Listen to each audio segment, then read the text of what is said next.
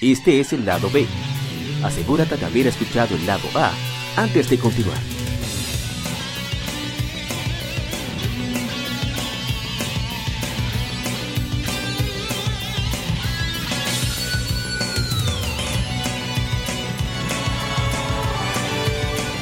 Game.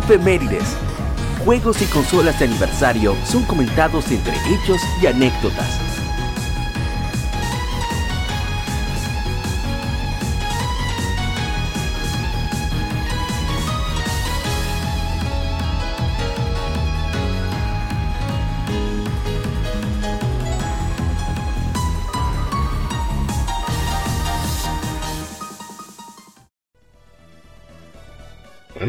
Comenzamos con, la, con las efemérides. El primer juego de aniversario es uno de los más queridos para Game Boy Advance. De 16 años se lanza Golden Sun The Lost Age. Japonés Ogun no Taiyo. Toki. Fue lanzado con nombres diferentes en algunas regiones es un RPG para Game Boy Advance desarrollado por Camelot Software Planet, publicado por Nintendo, la segunda, entrega de la serie Golden Sun. Este juego, eh, cuando salió, fue un boom, porque lo primero que es que Club Nintendo estaba anunciando que tenía el doble de memoria, que tenía 128 megabits, una cosas así, yo no me acuerdo, y que los gráficos estaban mejores. La 1 fue excelente RPG, primer juego. Sí, yo, no pude jugar, ¿sabes hasta cuándo yo no jugué este juego? Hasta que no anunciaron Golden Sun Dark Dawn. Yo no conseguí este juego, nadie lo tenía para prestarme, ¿no? Yo podía comprarlo. Y hasta cuando que anunciaron Dark Dawn, la, versión de Nintendo 10, mucha gente odia. Y dije, no, pero yo no puedo irme incompleto y tengo que jugar mi juego. Y si se pasan todo, o sea, lo estaba pensando. Y si se pasan los niveles y los Digini para allá tengo que prepararme. Pa, yo agarré, compré Golden Sun, compré Golden Sun Dark Dawn. Hay otra, otra. Y, un juego extraordinario. O sea, la, todo el contenido que tiene, eh, las, las las, historias secundarias, los puzzles, cómo conseguir de Jin, cómo se complementa la historia. Esa, ese, esa opción de tú pasar todo tu contenido, o sea, todos tus, tus, tus avances en el primer juego, pasar, pasar, pasarlo tal cual, el segundo juego, ya sea a través del cable link o de un password. Y, y lo, lo impactante, por lo menos en cuanto al guion, el plot twist, el, giro de trama que tiene, de que tú estás haciendo todo lo contrario a lo que tú venías haciendo el primer juego. Y, o sea, un cambio total. Y, y ver qué, estaba haciendo Félix, Sí. La de Shiva. Oye, eso fue, fue excelente. Yo quería jugarlo en, en stream, pero yo no quería continuar el segundo juego sin iniciar el primero. Si hubiera una forma de conseguir el password, yo lo pasara, pero lamentablemente cometí. Yo tengo el juego original, ¿verdad? La Golden Sun. Se le iba a prestar al hermano Ryuxo. Entonces, para probar cómo estaba el juego, yo tengo un Nintendo 10 Lite, compré con esos fines el tiempo que tenía sin probar el Nintendo 10 Lite, eh, tiene un, para quien no recuerda, para quien no lo tuvo, tiene, es como un pequeño switch rápido, que, que, tú solamente lo presionas un poco y después lo sueltas. Sí. Pues yo no lo solté y después prendo y apago rápido, anda pa'l carajo. Uh. Yo gay, compadre. Yo, uh. Yo que tenía mi, mi archivo reservado precisamente para esos fines caso de que quisieras reiniciar el juego, el Golden Sun, uh. ¿qué vas? Eso fue pique.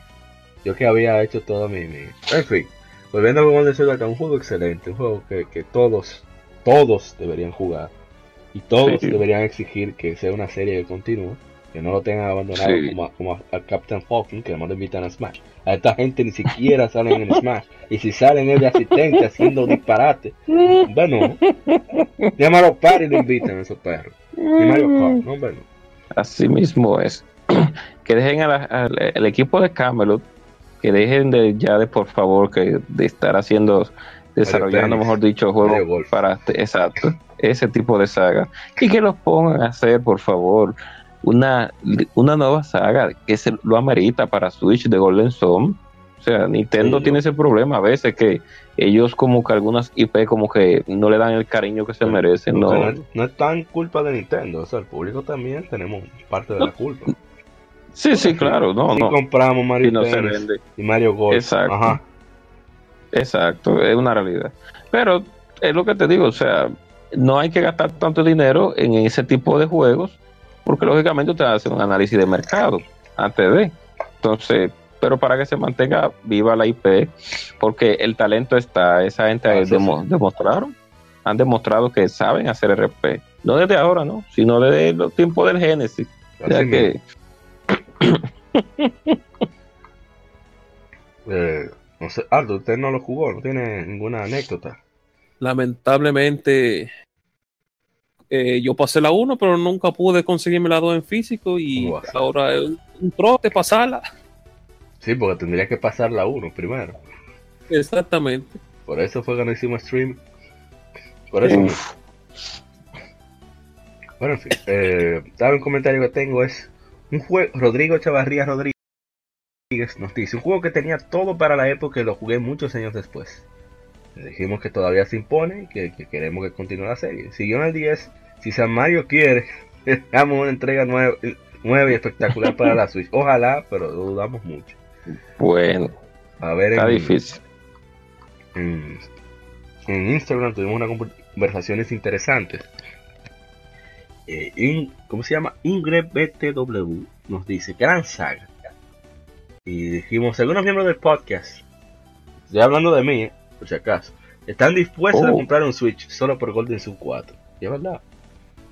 Oh. Es verdad, nos relajamos. Por ese juego yo sí. Eh, Original oh. Slasher nos dice, nunca lo pude probar a fondo, de alguna manera siempre terminaba dejándolo. Siempre preferí Chrono o las otras grandes joyas. Creo que es hora de darle una oportunidad.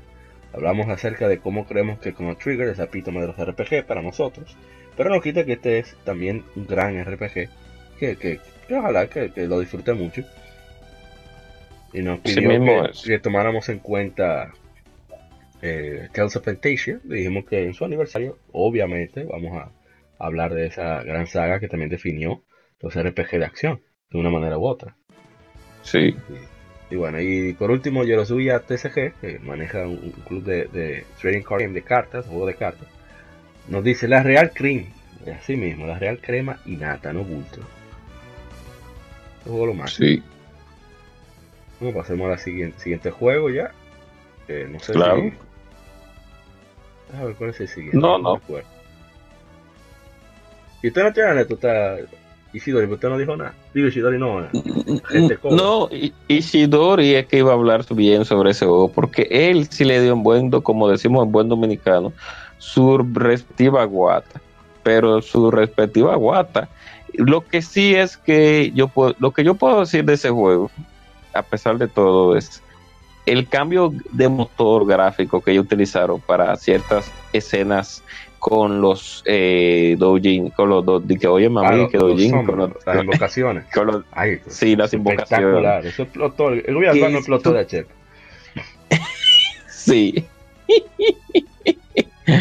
Porque ellos le sacaron el, le sacaron más el jugo a la consola con ese tipo de animaciones y, y, y, y sonido y, y, el chip de sonido también del Game Boy Advance que, también se utilizaron para ese juego. O sea que, él como digo, ese equipo de Camelot, Software Plan de Camelot, mejor dicho, es un equipo de, personas que, que, saben hacer su trabajo. O sea, es lamentable que estén haciendo otro tipo de juegos cuando pudieran estar haciendo RPGs brutales. No solamente Golden Sun, ¿cuál otro juego en específico? Que le den Paper Mario para que tú veas. Ay, concha. Siguiente juego. este ese ah. cassette de RPG que hay estos tiempos. Dios mío, una compañía así haciendo. No, hombre. Bueno, pasamos al siguiente juego. Cual no creo que se vaya a hablar mucho, porque yo realmente lo conocí hace poco y por eso quise hablar de No que lo conocí, sino que lo pude jugar. Hace, vamos a ver, seis años, lanzan en América Pandora's Tower, RPG de acción desarrollado por Gambarian para el Wii, que fue publicado por Exit Games en América. Nintendo fue la editora en las demás regiones. Se centra en los esfuerzos del protagonista Aaron para liberar a su amada de una maldición que le está transformando en monstruo. El jugador debe explorar 13 torres, recibiendo puzzles del entorno, así como plataformas, mientras enfrenta enemigos. Un elemento clave del juego es la cadena Oraclos, un arma que existe tanto en combate como en exploración. Dependiendo de la relación de Aaron con Elena, pueden conseguirse varios finales. Eh, sí, el juego tiene un elemento de, action RPG bastante interesante. Tú usas la cadena como la usa Scorpion. Para sí. a tus enemigos, explorar diferentes cosas, eh, alar objetos. Y es, es interesante la, la, premisa. O sea, no es una cosa espectacular, ni los mismos visuales lo son tampoco, obviamente. Pero es un RPG de eso, con un toque tradicional, de, con una relación ya establecida, que yo encuentro eso un poquito refrescante en los RPG, porque generalmente son unos, ¿cómo se diría? Unos solitarios. Ah, ah sí, que pasan mucho trabajo. O, sí, o, amiguitos, Sí, sí. Entonces aquí, aquí todo está claro y, van, lo que quieren es tratar de salvar la vida a su amada. Eso me pareció un poquito interesante. Pero repito, no es muy común. Quizá en, en Nier es que se ve. Eh, el primer, el segundo, el Nier que sale para PlayStation 3 y 360. Que es eh, tratando de salvar a su hija. Eso, eso, a mí me pareció muy interesante también. Y bueno, eh, lo jugamos como por media hora, 40 minutos y, fue, fue, entretenido, no, no puedo decir espectacular, pero es un juego que quizá con más tiempo con, un backlog menos cargado, realmente lo consideraría. En esa época, si hubiese tenido un Wii, y no hubiera, jugado, si lo hubiera dado su hubiera... pasa que tenía PlayStation 3 ahí, si lo hubiera dado, sí, no, algo lógico, algo. No, pero si hubiera salido, si hubiera salido, si lo hubiera jugado en esos tiempos con tu Wii, lo hubieras, lo hubieras jugado bastante, porque el catálogo de Wii eh, de RPGs en ese tiempo muy flojo. Exactamente. O sea, eran pocas, pocas RPGs, pocas RPGs y, esa en específico pues no es un mal juego. Yo me sorprendí mucho viendo el yo me sorprendí mucho viendo principalmente el, equipo de traducción ah, occidental de ese juego y las voces americanas están muy bien logradas eh, y los gráficos del, juego están también muy bien hechos. Eh, es como una liga como de, como no es como, bueno, los gráficos y el, los gráficos están muy, eh, se ve muy bien. Y no, hablo de gráficos simplemente por, por hablarlo. El diseño, tú dices. El diseño, exacto. Y el diseño de los... es llamativo el diseño. Sí, y también el diseño de, de, los, de los stage, que está tan bien logrado. Y me gustó eso de, de, la función que se le da al Wiimote, con el asunto de no tanto de la cadena, sino del zoom, que se le hace a algunos jefes. Yo que vi videos después, hace algunos, se le dan algunos jefes para verificar eh, que, cómo van a atacar y etcétera. Que como te digo, fue era algo refrescante y es, lo, y es algo que para lo que se utiliza el Wiimote porque lógicamente sabemos que muchos juegos que utilizaban el Wiimote no era simplemente para controlar el personaje o para tirar un par de tiritos, lo que sea.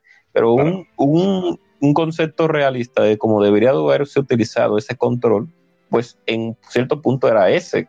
El, por eso Nintendo se esforzó tanto en que, la, en que la gran mayoría de sus juegos utilizaran el Wiimote de una manera u otra, porque lógicamente si tú tiras una consola con esa tecnología es para usarla.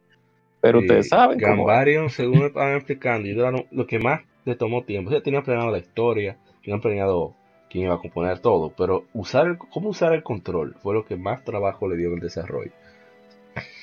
Y una cosa interesante es que el juego salió un año antes en Europa. El doblaje que tiene es, británico.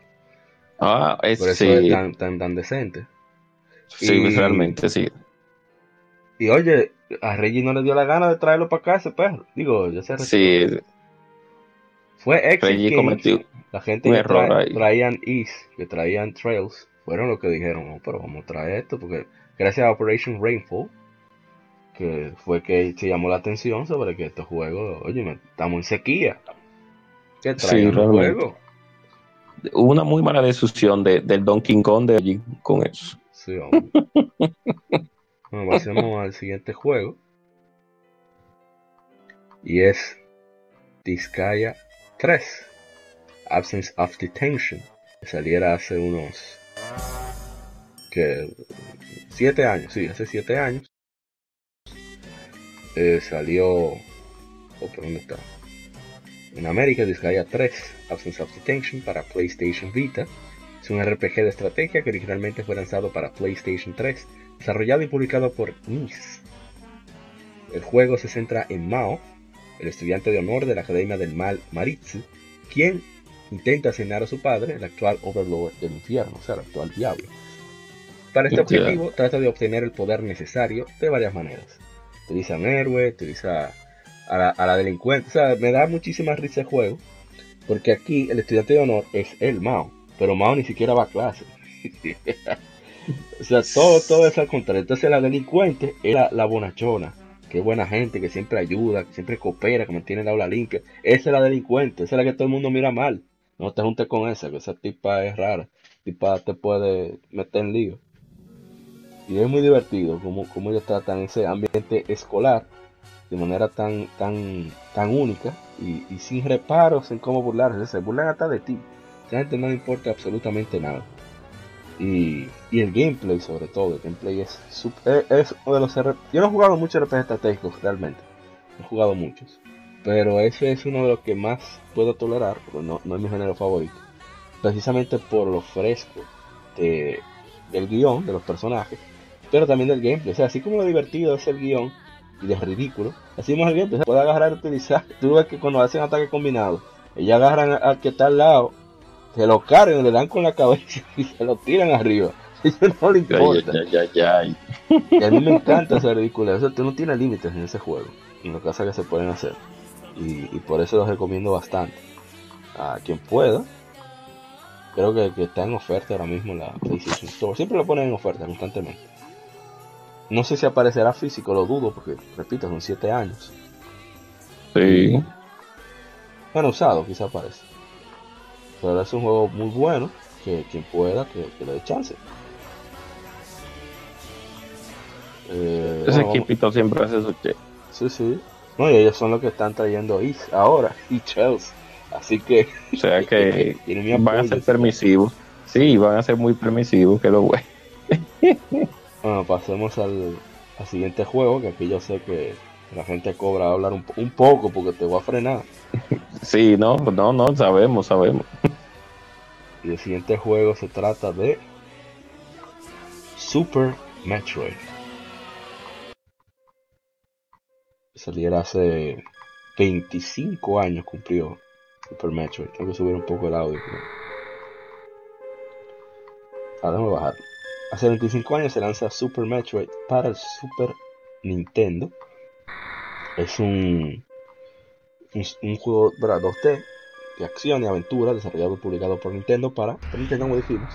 En la tercera entrega de la serie Metroid, la historia sucede después de los eventos de Metroid 2, Return of Samus, y continúa con la protagonista, obviamente Samus Aran, quien baja al planeta Cebes por Nintendo para recuperar a un Metroid infante robado por el líder de los piratas espaciales, Ridley. Bueno, yo voy a decir rapidito, como no, voy a hablar tanto, porque no lo jugué mucho. El stream que vieron de, conmigo maqueando, ese fue la primera vez que lo jugué. Yo no soy muy así de la Metroid, nunca he sido fanático de la Metroid. Pero al jugar este juego, 25 años después, me di cuenta del impacto que tuvo. O sea, solamente la ambientación del intro te, crea cierta tensión. Yo no estoy acostumbrado a jugar con tensión. Y, no obstante, es una tensión tolerable y hasta agradable porque tú, te, tú disparas, no estás solo, tú resuelves. Y, realmente necesita mucho la exploración eh, con, con, una, una ambientación, no. Un sentimiento, un feeling de, misterio que de soledad. Es, único de Metro. O sea, en Castlevania tú no, no se siente ese misterio así. No. Es más, eh, por cierto, la voz que se escucha en el intro de Metro creo que fue uno de los traductores. Creo que fue que lo grabó. En fin, que este juego la verdad que tiene un nivel de calidad y de detalle que, óyeme, eh, no hay duda de que es de los mejores de la historia. Y todos los horarios que tienen son bien ganados. Eso no lo yo puedo decir. Sí, sí. Así mismo es. Eh, no sé si Arthur va a decir algo antes de. No sé si Arthur está con nosotros. Sí, todavía sigo aquí, estoy vivo. yo pudo jugar el, Super Metroid. El área le está durmiendo. oh, bueno, ¿qué, se puede, qué, no se puede decir de Super Metroid? El juego que estandarizó el, el, el juego, el, eh, los videojuegos de, de exploración en, en, dos dimensiones. Eh. Oh, el nombre está se fue de la emoción. Entonces fue Arthur, sí. Pero bueno, en lo que Arthur vuelve, y no para no indagar mucho. Dicho que no hay profeta en su tierra. Ah, no, volvió. Ah, ya volvió, Arthur, ya volvió. Siga, siga, siga, siga. Pues sí, me había quedado en que Super Metroid fue primeramente, primeramente el que estandarizó, el que puso la base en términos de cómo, cómo, se tiene que hacer un juego de exploración en dos dimensiones en el término de bloquearte, de, estar básicamente en lugar abierto y tú accedes a X área consiguiendo X objetos. Sí, eso. Ese, ese, básicamente fue el primer video que empezó con eso, así como lo conocemos ahora, que estábamos hablando de que los son, son toditos iguales. Pues, sí. es el, por así decirlo, el papá, sí. Eh, en términos de la saga Metroid, ese fue básicamente también el que, el que metió más historia de lleno, con el, término de, el tema de la introducción, por ejemplo, diciendo lo, lo que había pasado en la Metroid 1, en la Metroid 2, que poca gente la jugó en su tiempo. Pero del, Game Boy vamos a hablar luego. ¿Qué más? ¿Qué más? ¿Qué más? Oh, pues, ya lo, el término, el, lo estándar como el soundtrack, un, un, un, tema X por área, que es un juego como que te ponen en ambiente dependiendo de, del área que uno esté. Un, y el tema de la soledad que, ese juego tenía, eso era algo. Por eso fue, por eso yo no soy fanático de la saga. ese juego y aún así, aunque yo llegué lejísimo, conseguí mi Gravity Suit y todo y no la pude terminar. Qué sal. Me da una pereza jugarla. Un día de este pues yo recuerdo que cuando, tampoco había pasado las, las, de Game Boy Advance ahí y en el 3DS le di guata y las pasé, pero solté, dejé de nuevo la, la, Super Metroid ahí. Así que un día de esto, cuando esté aburrido, no tenga nada que hacer, le doy en alguno de los aparatos portátiles míos cualquiera se le da. Ah, claro. Bueno, pues bien. Como dije anteriormente, no hay, dice un dicho que no hay profeta en su tierra, aunque lógicamente aplica eh, para ciertos casos, pero eh, el equipo de desarrollo de ese juego, como vuelvo y digo, es lamentable que en su país natal no consideren esa saga tan importante como la consideramos nosotros aquí de este lado del mundo. Porque de verdad que sí, esa saga de, Super Metroid se merece más, más cariño, por así decirlo, de manera mundial. Porque de este lado, pues, como vuelvo y digo, nosotros le tenemos un cariño muy especial a, la saga Metroid en comparación a Japón, que Japón no le hace mucho coro, como decimos en buen dominicano. No le, no le, no le prestan cierta atención. Pero ya saltando de eso, eh, hablando de, para eh, hablar poco ya de Metroid 3, más de lo que ha dicho Arthur, un poquito más de, lo que de lo que ya dijo Arthur. O sea, es un juego para mí, para mí, y puedo demostrarlo, es un juego 10 de 10. ¿Por qué? Buen control, buena, buena calidad de audio, buenos gráficos. Tiene un replay value también excelente, porque a pesar de que el final no es lo, último de lo último, pero completar el juego a 100% hace que tú lógicamente vuelvas y lo rejuegues, porque la primera pasada, lógicamente tú no vas a terminar con todos los tanques, ni todos los misiles, ni todos los supermisiles, ni la superbomba. Y en la forma con que se juega ese juego, el feeling que tiene, y como el director logró cautivar esa, esa, como dijo Arthur, y tú lo pudiste observar a Mauri, ese feeling de exploración solitaria. Porque él lo que quería era como enfatizar siempre ese aspecto de, de las películas de Alien, que ahí fue donde él se basó, de, de, esa soledad que tiene Ripley en su búsqueda, con, eh, escapando de los aliens y eso.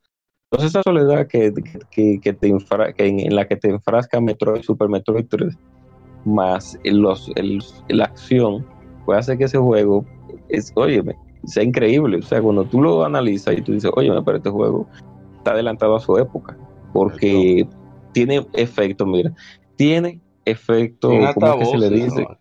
Tiene voces tiene eh, ¿cómo que se llama este tipo de, de, tecnología que se utiliza cuando tú utilizas el visor? Eh, eh, ¿cómo, se llama? Human no, no, no, no, no. Cuando uno utiliza el visor de Samu, hay un efecto que hace que, que eso tiene un, eso es un tipo, eso venía, eso es un, chip especial que tiene Super Nintendo que logra hacer ese efecto.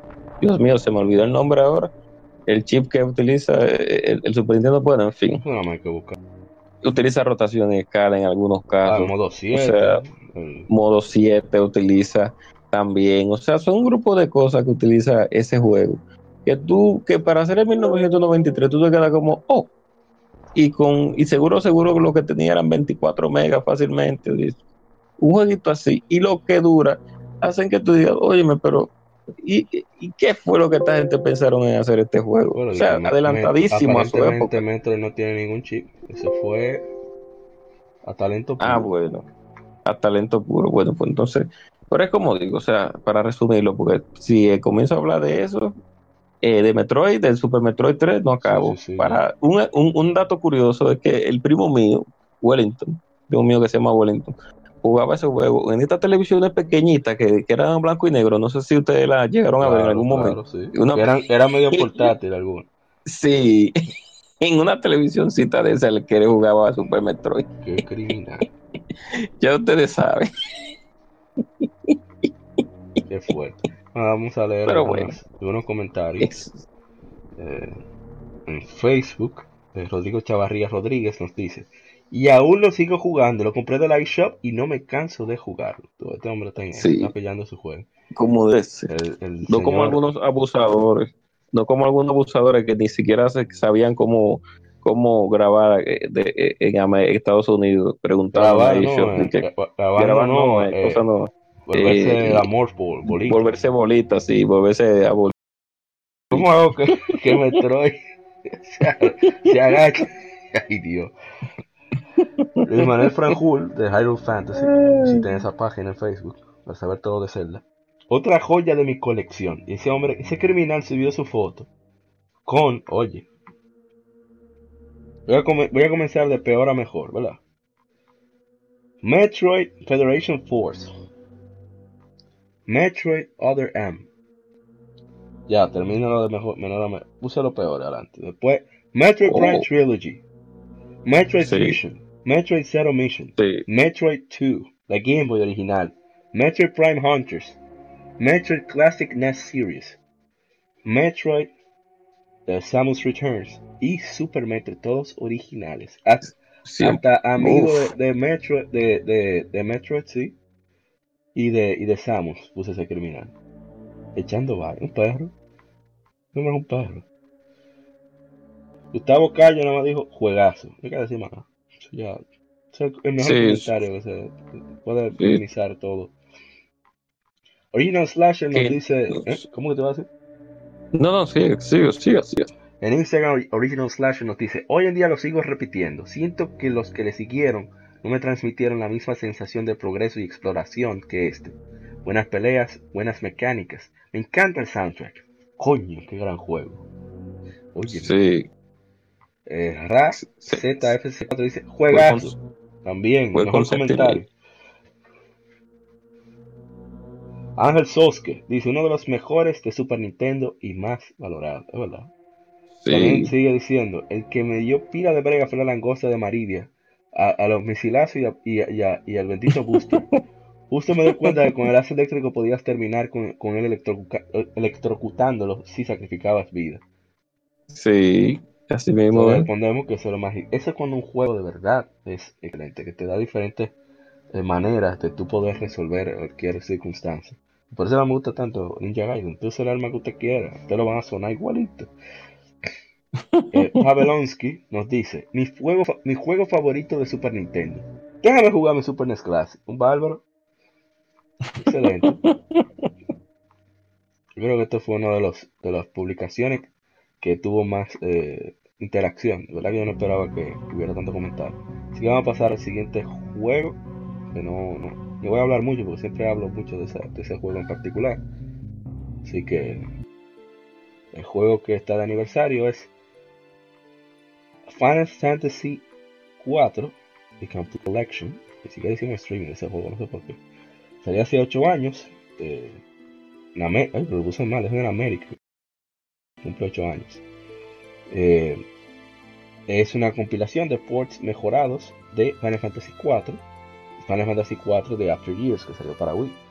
Y como un nuevo escenario llamado Final Fantasy 4 Interlude o Interludio, que sucede entre ambos juegos. Fue publicado por Square Enix para el PlayStation Portable.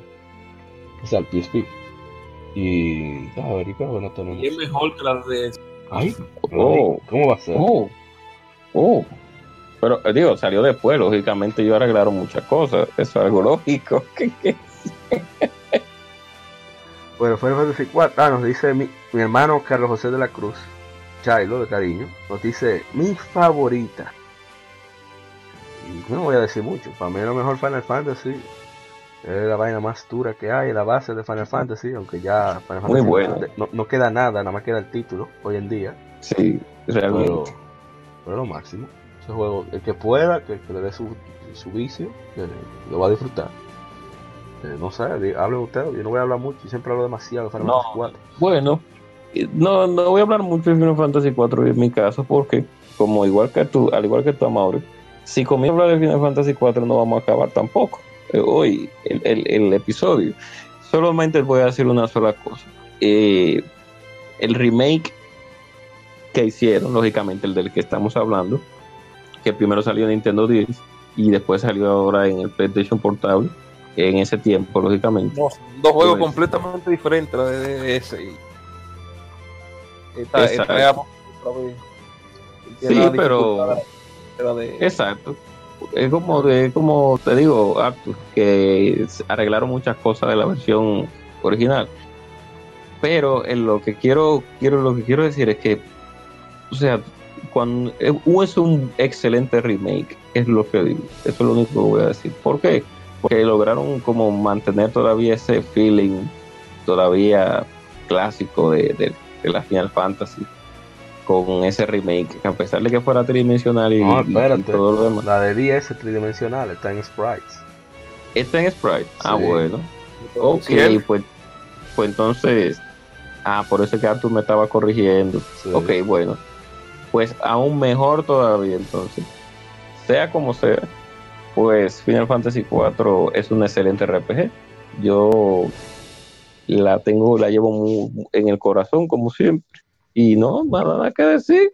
El tremendo RPG. Y muy ba- y con el, el único personaje que, que uno no, no recuerda de ese juego es el ninja. Después de ahí, Ah, siempre sale, siempre lleva un tablazo. Pobre Edge. Eh, Ah, eh, eh, Ryzen te iba a decir algo. o bueno, que esta tomó como base, creo que fue la de Game Boy Advance. Eh, dale más cariño. Tiene los sprites con más detalle, igual que, por ejemplo, la Final Fantasy 1 y 2 que también salieron en PSP. El soundtrack, creo que esta versión trae una versión remasterizada que es diferente a la de DS. oh, Además de que trae la- el soundtrack de Super Nintendo de, de lanzamiento. Sí. usted puede disfrutar su soundtrack clásico de Super Nintendo con unos sprites bien bonitos. ¿no? Y que Y el audio, eh, disculpa que te, te interrumpa, por ser para PSP, los canales que tiene el PSP de las bocinas se oyen mucho mejor. Así que, exactamente. dale, dale, dale. Siga, siga, continúa. Entonces, estamos hablando que este juego trae la Final Fantasy 4 remasterizada, trae un, un, un minijuego básicamente de introducción, lo que entre las entre las 4 y la After Years y trae la After Years también, también remasterizada, se ve igualita. Que esa es la historia del hijo de Cecil. Ah, son dos en uno. Excelente, excelente. El que pueda que se la juegue ahí y luego diga diga su heredero. Así es. Excelente juego. Pero a Chilo, como dije, le dio durísimo acabando con, con, la computadora el CPU, le dio en la madre. Uh. Pero él siguió y, salió adelante. No, pasemos este juego porque si nos quedamos aquí. Bueno, para despedir de Japón, despedir Final Fantasy 4 a poner mi tema favorito que es eh, el tema of Love, Cecily Rose. Y sí. Que repite, que pueda, que, lo consiga para PlayStation Portable o, o donde sea que, si es posible que lo pruebe antes. Pero si, si lo disfruta, por favor, lo, para que le diga a Square Enix, la forma de decirle a, las empresas, mira, esto es lo que yo quiero. Sea un dólar. Esto es lo que a mí me interesa. Tú me sacas esto, con esto yo te voy a apoyar. Pero no. Vamos a pasar al, siguiente juego para acelerar un poco el proceso. Y el siguiente juego es Monster Hunter 3. Try, qué sé yo cómo se dice. Salió hace 9 años, es la tercera entrega principal para consolas de la franquicia Monster Hunter. Fue desarrollado por Capcom y lanzado para el Wii de Nintendo. Originalmente iba a ser un título de PlayStation 3, pero por los altos costos de desarrollo para esa consola decidieron desarrollarlo para el Wii. Así que, a leer los comentarios, hacerlo lo contrario, los comentarios primero, son varios. Roberto Rodríguez de RD Gamers nos escribe. Bueno, leer en, el único que escribió en Instagram, no, en Instagram. Roberto Zidane nos dice: Y bienvenido al mundo de Monster Hunter. Juegazo. Me tiene cantidad de horas groseras. Amé el gameplay y todo. De las mejores joyas que tuvo el Wii. Entonces en Facebook, de que él se emocionó dos veces con el juego. O estaba medio, ¿verdad? Si me vieran la seña, le estoy haciendo de ok, pero para la boca, que vieran lo que estoy diciendo. Buscando coro para jugar este juego, llegué a RD Gamers hace siglos. Ya tu, ya tu chave. O sea, el tiempo que salió este juego, el tiempo que tiene Monster Hunter, eh, eh, RD Gamers. Carlos Augusto Lockhart Fermín dice de los mejores Monster Hunter. Roberto Rodríguez escribe de nuevo, demasiado bueno este juego, demasiado. Mario Alejandro Félix nos escribe, lo tengo aún en el 3DS, excelente.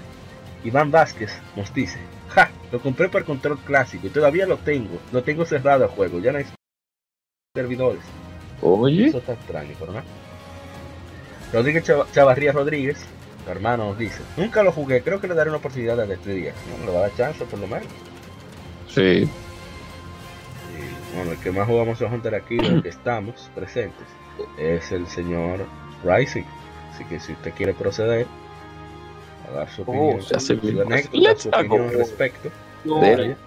en los seis meses que yo tuve con mi Wii, yo le agarré a darle a meter mano en, la en esa versión de Wii. Recuerdo perfectamente el online ahí. Aunque yo realmente era cuando todavía, todavía seguía siendo más fan de la, de la segunda generación. Digo, siendo, sigo siendo más fan de la segunda generación que de la tercera. Porque el tema del, del combate marino que fue introducido en ese juego. A día de hoy eso es lo peor para mí que, se ha pasado en Monster Hunter. Yo entiendo la, la, quería, se quería dinamizar un poco más el combate, porque en la segunda, en la primera y segunda generación, todo era básicamente de izquierda a derecha. No había eh, verticalidad en los combates. Y por eso fue que se metió el combate eh, submarino. Pero al final no cuajó la idea y se toma por el parkour, que eso fue lo que se lo, principal de la Monster Hunter 4 y se tiene incluso ahora la Monster Hunter World eh, es más vertical que nunca. Así que en cuanto a que se recuerdo perfectamente eh, los fans de PlayStation 3 cuando Capcom decidió mover el juego de PlayStation de exclusiva de PlayStation 3 a exclusiva de Wii. Eso fue eso fue hermoso en esos tiempos. Ay, sí, mucho troleo. Y de hecho, el control clásico Pro fue por Capcom que se lanzó. Yo recuerdo si Wata ask, si Wata pregunta. Capcom ayudó a diseñar ese control. O sea, que Capcom ayudó a diseñar el control, control de Wii U Pro y también el de Switch de manera indirecta. Y bueno, creo que ya podemos pasar al siguiente, ¿no? ¿Usted va a decir algo Sí, más? claro. Pues, Ya el que quiera probar a la Monster Hunter, ahí está la versión de 3DS, y la versión de Wii U, que creo que todavía hay gente por ahí. no, no que- Está ahí, ahí está. Y tiene online la de Wii U. Sí. Bueno, vamos al siguiente, siguiente en efemérides. Siguiente en efemérides es una consola muy querida, muy antigua, y que cumplió 30 años de su nacimiento en Japón. Nosotros últimamente Uy, nos estamos enfocando más en lanzamientos de ese lado del chat, del nuevo continente de América, pero hicimos una excepción, pues se trata de 30 años. Eh, se, lanzó el Game Boy, una consola de 8 bits desarrollada y manufacturada por Nintendo. Esta primera consola portátil de la línea fue creada por Satoru Okada y el Nintendo Re- Research and Development 1, investigación y desarrollo. Este mismo equipo liderado por Gunpei Yokoi, en aquel tiempo el maestro Gunpei Yokoi, se ha acreditado por diseñar la serie de Game Watch, así como varios juegos populares para Nintendo. Varias versiones fueron lanzadas en 1996 y en 1998 como el Game Boy Pocket y el Game Boy Light, que solo estuvo disponible en Japón, respectivamente. El Game Boy Pocket era una versión ¿verdad? más pequeña, usaba baterías AAA, ¿no? Era, ¿verdad? sí, que era un cambio triple, radical. doble A. El doble Boy- A. ¿Era doble A? El, el Pocket usaba AAA. Ah, Sí, el póker era que usaba triple A. el monocromático eran Ajá. 4 doble A. Cuatro, 4 Dios doble A. No, y lo decía con orgullo, play it loud, o sea, eh, eh, ponlo que suene duro, esos abusadores. El Game Boy Light era más o menos el mismo grosor de Game Boy Color. Nunca he visto uno, sino por las explicaciones que dio, por ejemplo, yo- me gusta mucho escuchar, escuchar el- los podcasts, aunque sean viejos, de, de Densho, que era un, un editor de Club Nintendo y también de, de dando de- volvió a Atomics ahora y también estuvo en, con, con Karki en, en Electronic Gaming Monthly en español. Me gusta mucho escuchar sus anécdotas, son muy divertidas y uno aprende mucho. La Game Boy Light, la luz que tenía era como la de los relojes de aquella época. Iluminaba la pantalla así como, como, como de, de Sí, lado. Era más o menos eso. Brutalmente. No, pero en esa época se imagino que era lo máximo. No, Entonces- of course. El Game Boy vendió en su primer lanzamiento un millón de unidades en pocas semanas. Tuvo su lanzamiento Super Mario Land y el Gran Tetris. Marcó para siempre la historia Sí. del game. Y en total, a ver cuánto creo que son unos 118 millones de unidades. O sea, un un hito, una cosa increíble. Y como han, han dicho en muchos videos, si no fuera por el Game Boy, quizás el smart- los smartphones fueran muy diferentes como, como se dice ahora, o sea, esa costumbre de, de, de cucutear un aparato portátil, cucutear, dígase de presionar, pisar, tocar, usar, hacer disparates, eh, no estuviéramos cucuteando con los smartphones. Entonces, Realmente, realmente. ayudó mucho. Voy a leer los comentarios antes de si quieren contar anécdotas. Eh, Rodrigo Chavarría Rodríguez nos dice: Recuerdo la primera que me prestaron en mis dos primeros juegos Star Wars y Kitty Carols. Jaime González Egaña nos dice: Mega Man 4, Tetris, Mario Land 2, Killer Instinct y Donkey Kong Land 2 fueron los mejores juegos que disfruté en mi Game Boy. Ese hombre estaba fletado. Óyeme. Felipe Cajua, o Cajua, no sé cómo se pronunciará, me disculpas. Nos dice, solo recuerdo que la primera vez que me prestaron uno me pareció de otro planeta. Claro, yo tenía el Tetris, el que dice eh, 10.000 juegos y son puros bloques. Entonces fiel al que presentaron en la televisión argentina.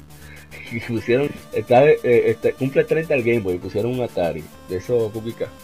Cookie K, dígase de, de, de marca, marca dudo, procedencia dudosa, marca desconocida, barato. Eh, y nuestro hermano de Hyrule Fantasy nos eh, escribe directamente de su cuenta y nos comparte un video donde muestra toda su colección de Game Boy, desde el primer Game Boy, él lo tiene muy bien preservado, hasta el último, el Game Boy Micro. Eh, está excelente. René Cabrera, sí, cuando vean ese video, muy entretenido, nos escribe, aún conservo el mío en su caja original con su plástico y todo. Mi juego preferido es Link's Awakening. Soy un coleccionista ya profesional. Sí. Kevin Cruz nos dice, un legado innegable, la cuna de grandes franquicias como Pokémon y Kirby. Bueno, Kirby tuvo unos cuantos juegos ahí, sí, pero no nació ahí Kirby, Kirby salió, no fue en Nintendo. No, sí, sí, Kirby nació en Game Boy, fue. ¿Fue en Game Boy? Ah, pues me equivoqué. Sí, fue en Game Boy que nació. Oye, eso. Oye, Con la. Kirby Dream Land. Un- O sea, que un tenía razón. Sí. Fue ahí con la Kirby Dream Ay, Land, sí, sí. ¿verdad? Digo, Kirby normal. Sí, Kirby, Kirby Dream Land. Yo me llama. equivoqué. Mi disculpa del señor Kevin Cruz. Dark Jones. Sí, sí. Mario Alejandro Férez dice, qué buenos recuerdos. Le dijimos que ese es nuestro trabajo. Y vamos a ver el Instagram, donde tenemos unos cuantos comentarios. Tulio Valls nos dice, Game Boy Pocket, qué nostalgia. Entonces le decíamos que la diferencia de ahorro de baterías, que era brutal. Dice, ahí jugué Pokémon Yellow y Red, o sea, un Game Boy Pocket para jugar Pokémon. Le dijimos, bueno, eh, usé uno de los cuentos que voy a dejar para ahorita. El Cultura Comic nos habla, so- pregunta sobre juegos que, de Game Boy que fueron de superhéroes. Y hubo varios, Batman, Spider-Man, etc. Y bueno, ¿quién va a comenzar con las anécdotas? Vamos a hacerlas no muy largas para agilizar. Bueno, yo en mi casa sí se logró, cons- en mi casa siempre, bueno, el, el primer, la primera vez que yo vi un Game Boy fue un primo mío que creo que se llama Max, que lo tenía, que él jugaba Metroid 2 de, de pie a cabeza hasta las 6 de la tarde. Después de las 6 de la tarde no había forma de poder jugar con ese aparato porque no tenía el Game Boy Light. Y o sea el, el- el periférico que se le que se le incrustaba al Game Boy. Y todo el mundo sabe que esa pantalla del Game Boy monocromático pues era casi imposible en la noche de usted poder jugar algún En la tipo de tarde. juego en la tarde noche Esa pantalla Y en tenía un ghosting. Esa Sí. pantalla tenía un ghosting del diablo. El que se llama de la pantalla del- de los primeros PSP que no ha jugado en Game Boy. Eso, es- Sí. eso es. Eso es todo una, una sombra que deja todo. Una estela. sí Uno pero no imagínate ya tú sabes pero es la magia del Game Boy era para lo que fue concebido el aparato jugar videojuegos de manera portátil o sea cuando tú jugabas Mortal Kombat 2 cuando tú jugabas eh, Mario Dreamland cuando tú jugabas Kirby cuando tú jugabas eh, cualquier otro de las mismas Seiken de Setsu que nacieron en Game Boy y después fue que la conocimos como Secret of Mana. Eh, cuando tú jugabas eh, eh, una la Tortuga Ninja y etcétera, etcétera, etcétera, etcétera, etcétera, la misma Link Awakening también. O sea, era una maravilla porque todo el mundo tenía un Nintendo, un Super Nintendo en su casa y tenía que jugar en su televisor. Pero cuando tú tenías ese poder en tu mano de tú poder irte a cualquier lugar y poder jugar cualquier juego, Fíjate ahí fue donde realmente que se iba la luz Sí. y usted podía jugar tranquilo. Mientras la batería Sí, hay- resistía. y que la batería resistiera porque en ese tiempo también estaba el Game Gear, pero el Game Gear era un come batería por No, no, default. Media- que- para que jugar por media eso- hora. Y sí, pero con el Game Boy, a pesar de que los, tus padres, su- los padres de nosotros o, o los, los padres de los, de los oyentes estaban molestos por estar gastando batería cada rato, comprando pilas. Está a los 90, está bien. Y la pila Duracell todavía estaban entrando al mercado, estaban ahí, pero estaba, era Rayo que estaba en su buena. eh. Entonces, ese Cuando, fue el cuando duraba. Sí, no, eh, te digo, eh, tú sabes, estaba hablando de mi época de allá, de la prehistoria. ese, eh, con e- ese fue el sentido y ese fue el ama y esa fue la magia con la que ese aparato triunfó. Y Gunpei Yokoi, que fue el creador, eh, fue un excelente ingeniero que a pesar de los límites que tenía el aparato, al fin y al cabo era un Nintendo, un Nintendo minimizado, pues le dio el palo, dio un palo, porque hasta, hasta el momento Nintendo siempre se ha mantenido eh, dominante con ese aparato portátil. O sea, no ha habido forma con él, a pesar de que han habido buenos contendientes y se sabe cuáles han sido. Pero principalmente el Game Boy, que fue el, ese pionero de ese tipo de servicio, que, oye, no había mejor cosa que tú jugar juegos de Nintendo con eso. Ah, nada, pues. Gerardo, ¿alguna anécdota que usted quiera contar o alguna opinión? que Bueno. En mi casa había uno, sí. Lamentablemente era de mi hermana y no, nunca me dejaba jugarlo. No fue hasta como un par de unos años cómodos que lo encontré otra vez con la pantalla dañada y hasta, y hasta ahí quedó. Yo cuando podía jugaba lo- los dos que todo el mundo tenía. Era obviamente el sacrosanto Tetris Sí. Y- voy a ver eh, si subo una foto de eso. y Mario dos. Land 1. Bárbaro. que ese, ese- en esos tiempos recuerdo yo, oye, no se ve tan mal la Mario Land 1, pero yo la juego estos días, la tengo ahí en el 3DS. Yo la juego en estos días yo, y, y- y- y cómo fue que yo jugué esta? Esto, esto, esto es infumable, esta vaina. Eso, eso, eso, eso nada más para decir, mire, una Mario portátil. No fue hasta más para adelante que salió la Mario, la Super Mario Bros. Deluxe que aunque tampoco era la, la vaina mejor del mundo, esa era para Game Boy Color. Pero, oye, al menos se sabía que era una más. Sí. Y además, estamos hablando de. Bueno, yo yo siempre tengo que tener mi portátil. Mira, ahora, ahora tengo tres portátiles. Ahí está, está el muerto, está el 3DS y está el Switch ahí. ¿Verdad? Y, y todo empezó de, de ese, de ese de ese blog con, con pantalla. Ese ladrillo. Esa, esa, esa, esa arma de defensa personal llamada Game Boy. Ya lo sabes.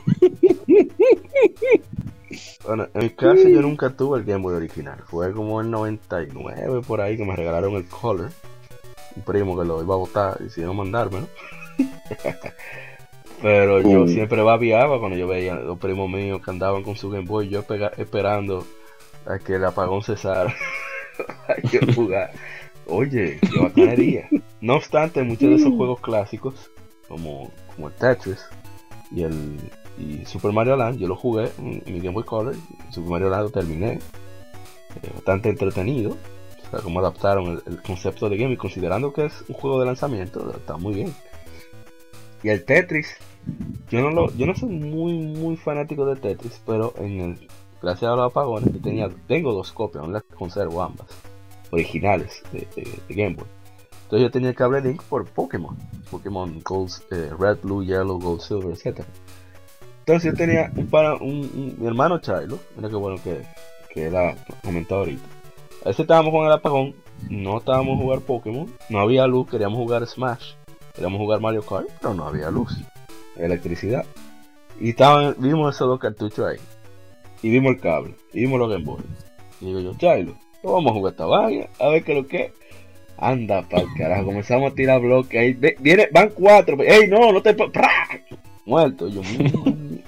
Y eso pasábamos dos o tres horas esperando que llegara la susodicha electricidad. Y, y fue muy, muy divertido. Y, y la verdad es que tiene unos titulazos Game Boy que, que no tiene más. Yo no pude jugar, obviamente, todo. Yo me centré más en Pokémon, sobre todo porque en esa época no había ni para ni, ni voluntad para, para querer ahorrar de la merienda. Eso era pidiendo como un desgraciado para que compraran los juegos. Y, Los títulos de Game Boy se pueden dividir en, en tres, en tres, en tres, tie- en tres épocas, básicamente. Está la primera hora, ola de, de videojuegos de, de Game Boy, que eran básicamente por de NES. sí, Sí. Eran bastante buenos, eran bastante funcional. Todo bien, era casi lo mismo que jugar Sí. la versión de NES. pero Luego está la segunda fase, que fue la fase del Force, donde intentaban, mucho, mucha atención intentaban hacer una versión Killer Instinct. de consola mayor, por Sí, ejemplo, la, sí.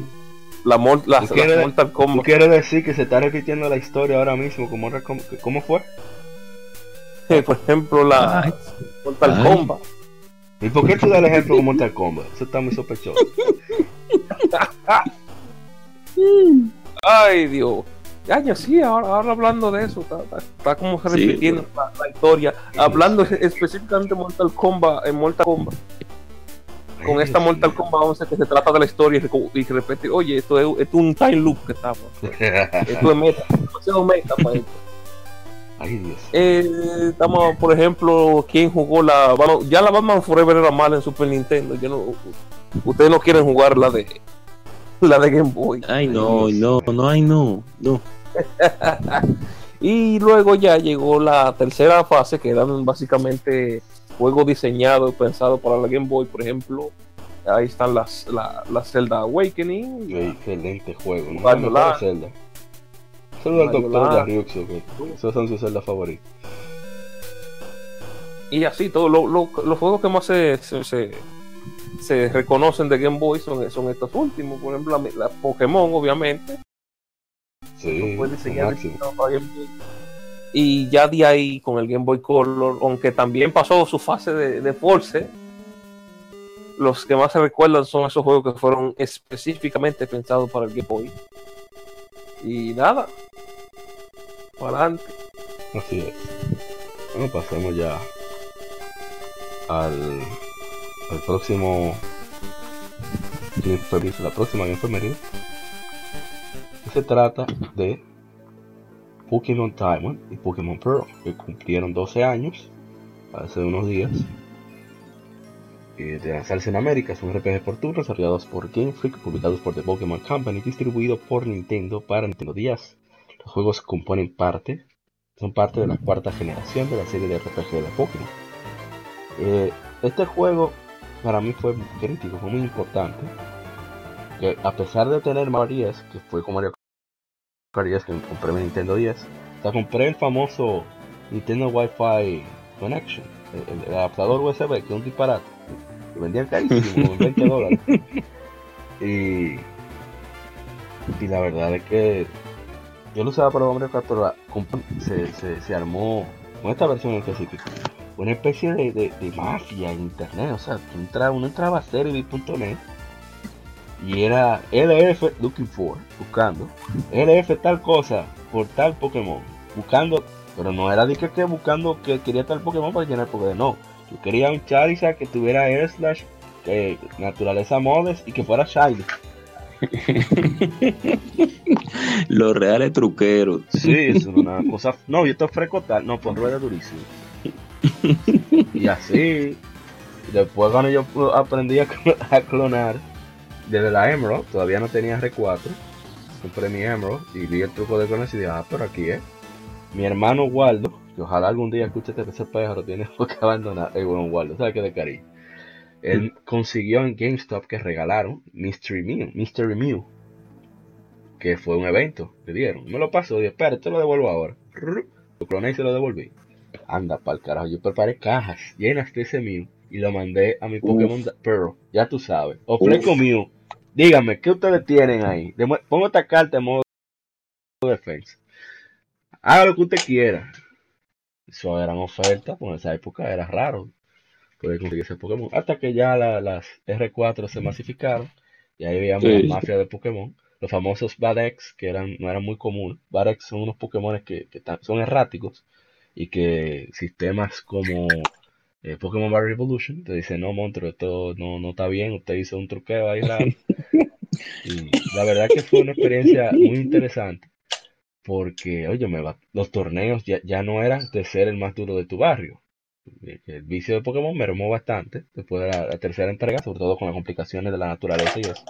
Entonces, de ahí ya se pasaba a internet, a buscar batallas, se torneos en foros.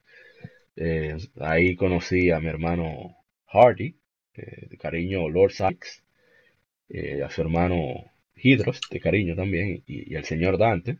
No Dante Link, sino, ¿usted sabe quién es? Alejandro Cruz, de Pokémon. Sí, sí.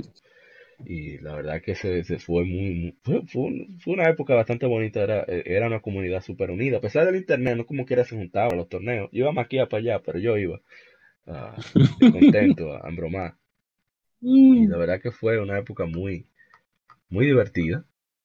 Y, y bueno, ay, cuando fui a comprarlo fue súper interesante porque yo fui con uno, hey, vamos a comprar, voy a comprar mi per- per- Fui y me dieron un, todavía lo conservo, un style. Salud. Ah, mira, fue Jonathan, tu amigo Jonathan, nuestro Sí. hermano Jonathan de Playpoint.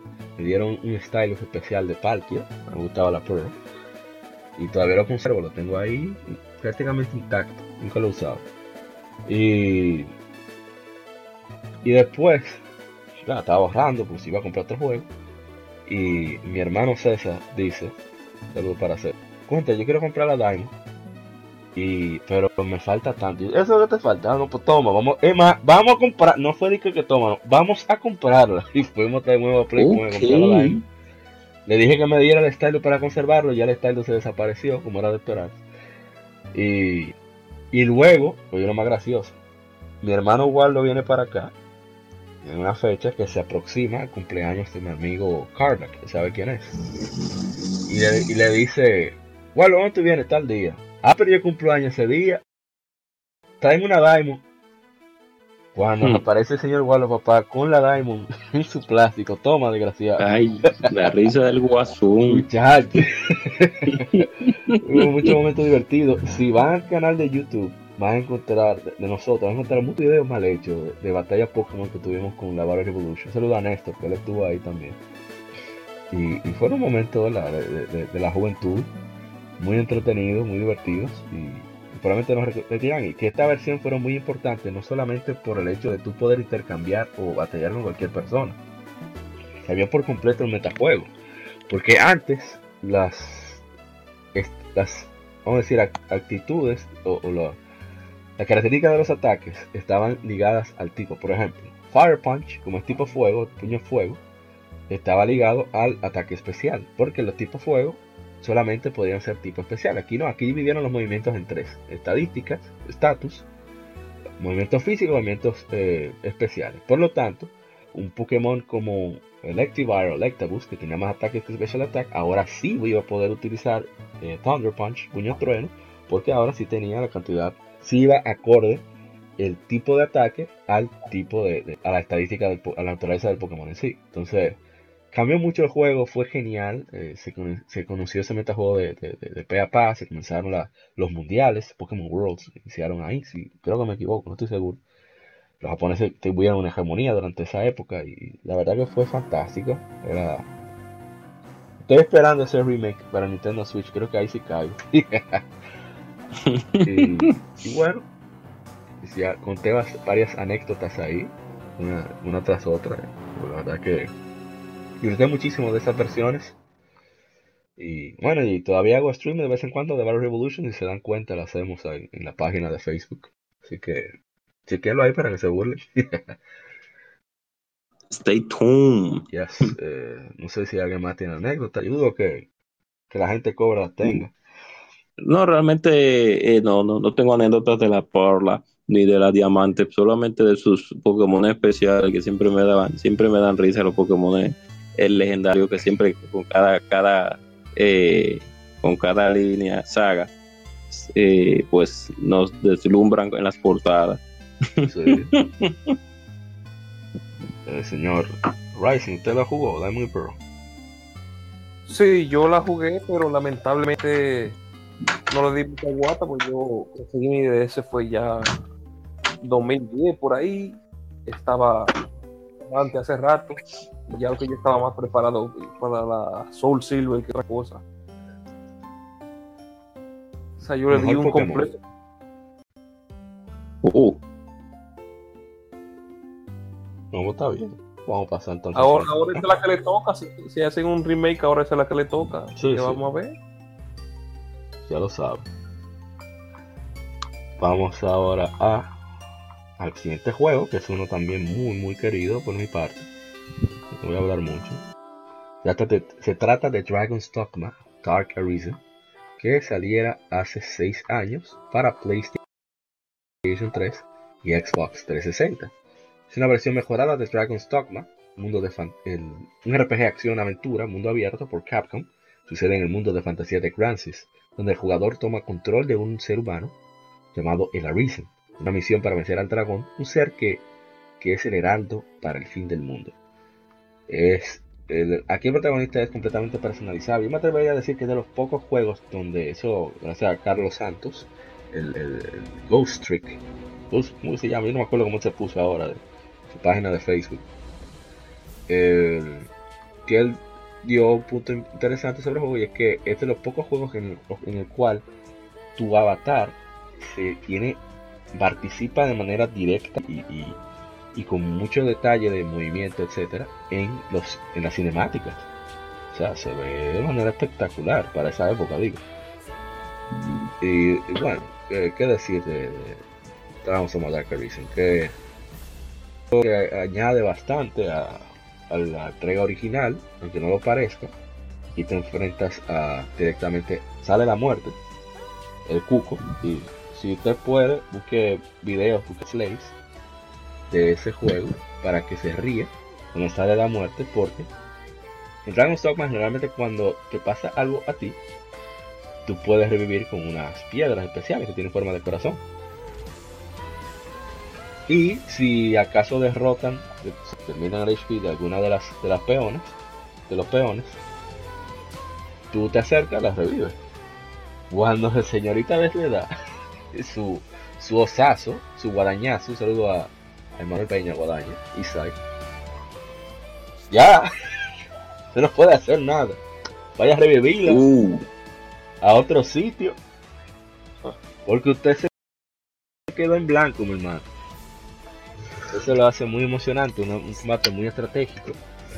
Y que es una historia alterna sobre uno de los primeros, creo que el primer Arisen, que se fue, como dicen, Berserk. O sea, el tigre se volvió loco y se convirtió en otra cosa ya. Y la música que tiene, la ambientación, se siente mucho más lúgubre, lúgubre, perdón.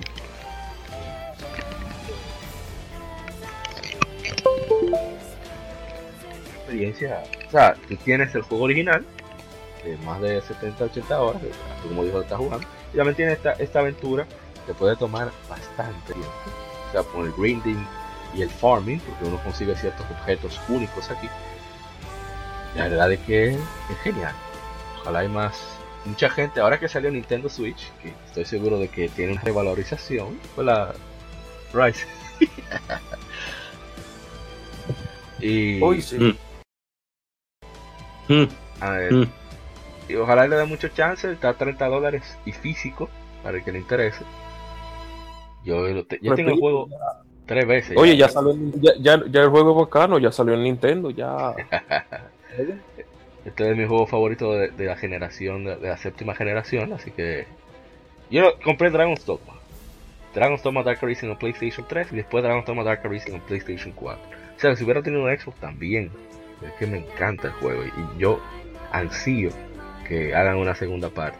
Yo espero que después de Devil Cry 5, que fue del creador de este juego, director de Devil May Cry 5, 3 y 4 es Hideaki Itsu, y él es el creador de Dragon's Dogma y ojalá y que, que pueda retomar este proyecto ahora que Capcom está dándonos dándonos no se dice importancia a sus seguidores eh, dándonos por lo menos una parte de lo que queremos que también le den el chance al maestro Itsuno de, de hacer su secuela y no ese juego online free to play que hicieron en Japón esos desgraciados dejaron a uno en el aire pero no Eh, no sé si alguien más quiere comentar sobre Dragon's Dogma no, no, está bien. Está bien. Oh, ya, No. ya. No, no, yo, me, yo sí lo que sí me recuerdo de la primera vez que anunciaron ese juego allá en el 2005. Uh, 2000, no, No. 2005, sí, 2006. No. Tú no se había dicho nada. Oh, comienzo de, ese juego, no el primero, el primer. ¿Para qué consola de verdad que sí, Dragon? Ah, tú lo dijiste ahora mismo, Dios mío. PlayStation 3 Está bien, y no. 360. Exacto. Sí, está, discúlpeme, no, no, no voy a, no voy a, ya, iba a decir una falacia, pero no, está bien, seguimos.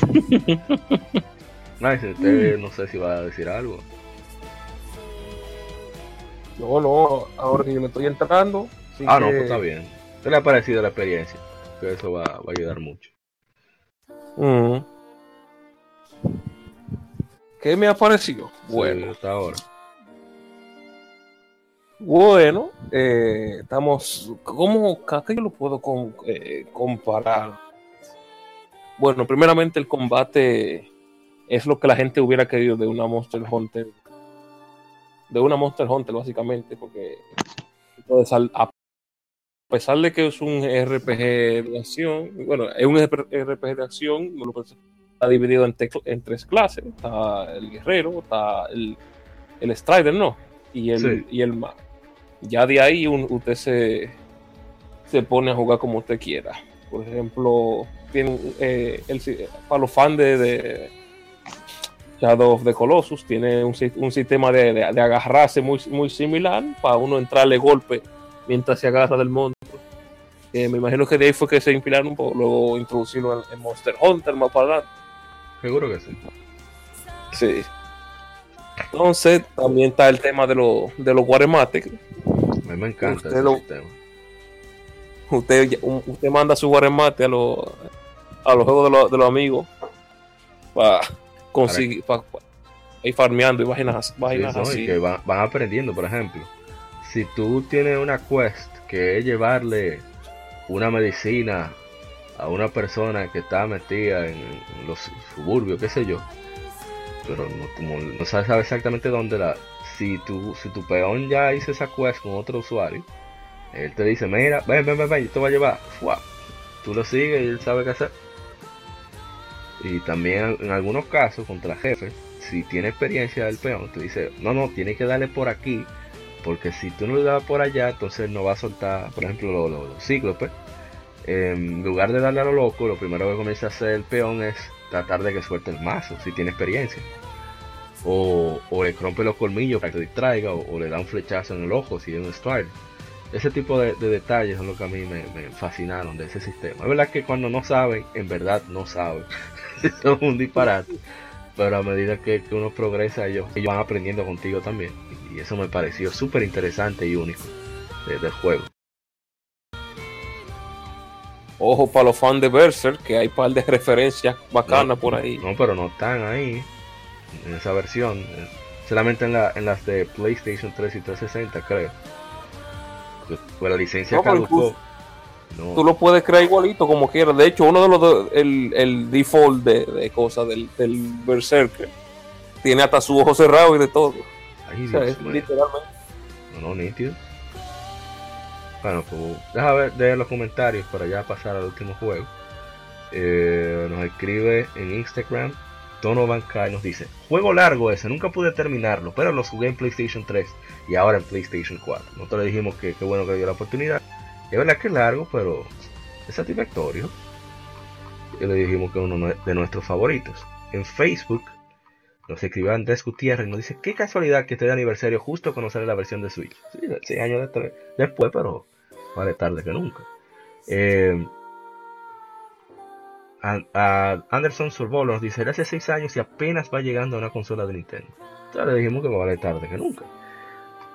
Y Andrés Gutiérrez nos, nos dice que, que- nos agradece conocer esta obra gracias a nosotros y la verdad es que le agradecemos a él porque siempre nos comenta, siempre nos, nos comparte. Le agradecemos muchísimo su, su apoyo. Bueno, ya pasemos al, creo que es el último de la tanda. Sí, es el último, definitivamente. Y es uno- un juego muy querido. con el cual voy a compartir, compartir algunas anécdotas. Muy, muy, muy querido. Se trata de. Está escuchando eso, ya sabe. Hace 20 años. Yes. tiene más. Tiene. No. Hace 20 años se lanza en América Super Smash Bros. Es un juego de peleas desarrollado por HAL Laboratory y publicado por Nintendo para Nintendo 64. Es el primero de la serie. Es un crossover entre las franquicias de Nintendo que incluye Super Mario, Legend of Zelda, Star Fox, Donkey Kong, Metroid, Earthbound, F-Zero, Yoshi, Kirby y Pokémon. Presenta un elenco de personajes y lugares de estas franquicias y permite a los jugadores usar habilidades únicas, incluso tomar ventaja de los eventos de los escenarios para causar daño, recuperar energía e intentar sacar al oponente de los mismos, es la, la meta de este juego, que lo hace diferente y único. Voy a bajar un poco el audio, está un poco más elevado de la cuenta. Ahí. Entonces, no está muy bajito ahora. Entonces, eh, ¿qué más información tenemos? Ah, que recibió críticas positivas, fue comercialmente exitoso vendiendo más de 5 millones de unidades a nivel mundial en 2001, con 2.93 millones en América y 1.97 millones en Japón. Recibió el premio al mejor juego de peleas por IGN. Super Smash Bros. Melee, su, su sucesor, fue lanzado para Nintendo GameCube en 2001 y el juego ha tenido secuelas en cada consola casera de Nintendo desde entonces. Eh, Roberto Rodríguez nos dice el alfa y el omega, donde comenzaron los reales coros no bulto man. En buen dominicano. Yes. Miguel y Ribarren Salas Cornejo cita a su amigo Gitko Guerre y él solamente dice El Smash- Mario Kart de pelea. Yes. Smash is love. Smash is life. No hay nada que decir. Eh, en Instagram, deja ver si alguien. Oh, sí. No, no. No estoy seguro si alguien habló. Fue como fue el mismo día de la grabación, hoy, hoy 26 de abril. Aunque ya pasamos, ya estamos llegando, ya estamos en 27. Pero comenzamos el Sí, 26 ya estamos grabar. 27. El... No, no, no hay comentarios, pero sí muchos likes, muchos likes, muchas gracias por los likes. Eh, ¿Qué podemos decir de Smash? No sé, si van a dar anécdota a ustedes o... Ajá. Pero bueno, yo voy a decir la mía rapidito. Y yo, yo me recuerdo cuando salí ese juego por primera vez allá en el 1998, creo que fue ese, que 99. si no me recuerdo, 99, cuando salió ese juego, la primera vez que yo, que yo vi la portada, yo dije, ¿y este juego que tiró Nintendo ahora con, con este? Un juego donde está Mario, donde está Oye, Yoshi, donde está, está Cuando Gold, uno vio está- a Pikachu y a Jigglypuff con pistola y la espada de esa láser de que en la boca, esto es... ¿Qué esto? Porque, exacto, si ustedes se dan cuenta, lo primero que uno vio, lógicamente, porque no había YouTube en ese tiempo, era y, y las revistas escaseaban, las revistas de videojuegos escaseaban y no llegaban con los updates necesarios, porque llegaban un mes, tal vez un mes delante, un mes detrás. Bueno, eh, pero cuando yo vi esa portada de ese Mario brincando y ese está dando, dándole una trompaza a y el Link mirando la espada Pero, como que pero no vaya más aquí? lejos, el anuncio. no, vamos a hacer silencio para escuchar el anuncio. A eh, comenzarlo otra vez. Sí, dale, avíselo. Ahí.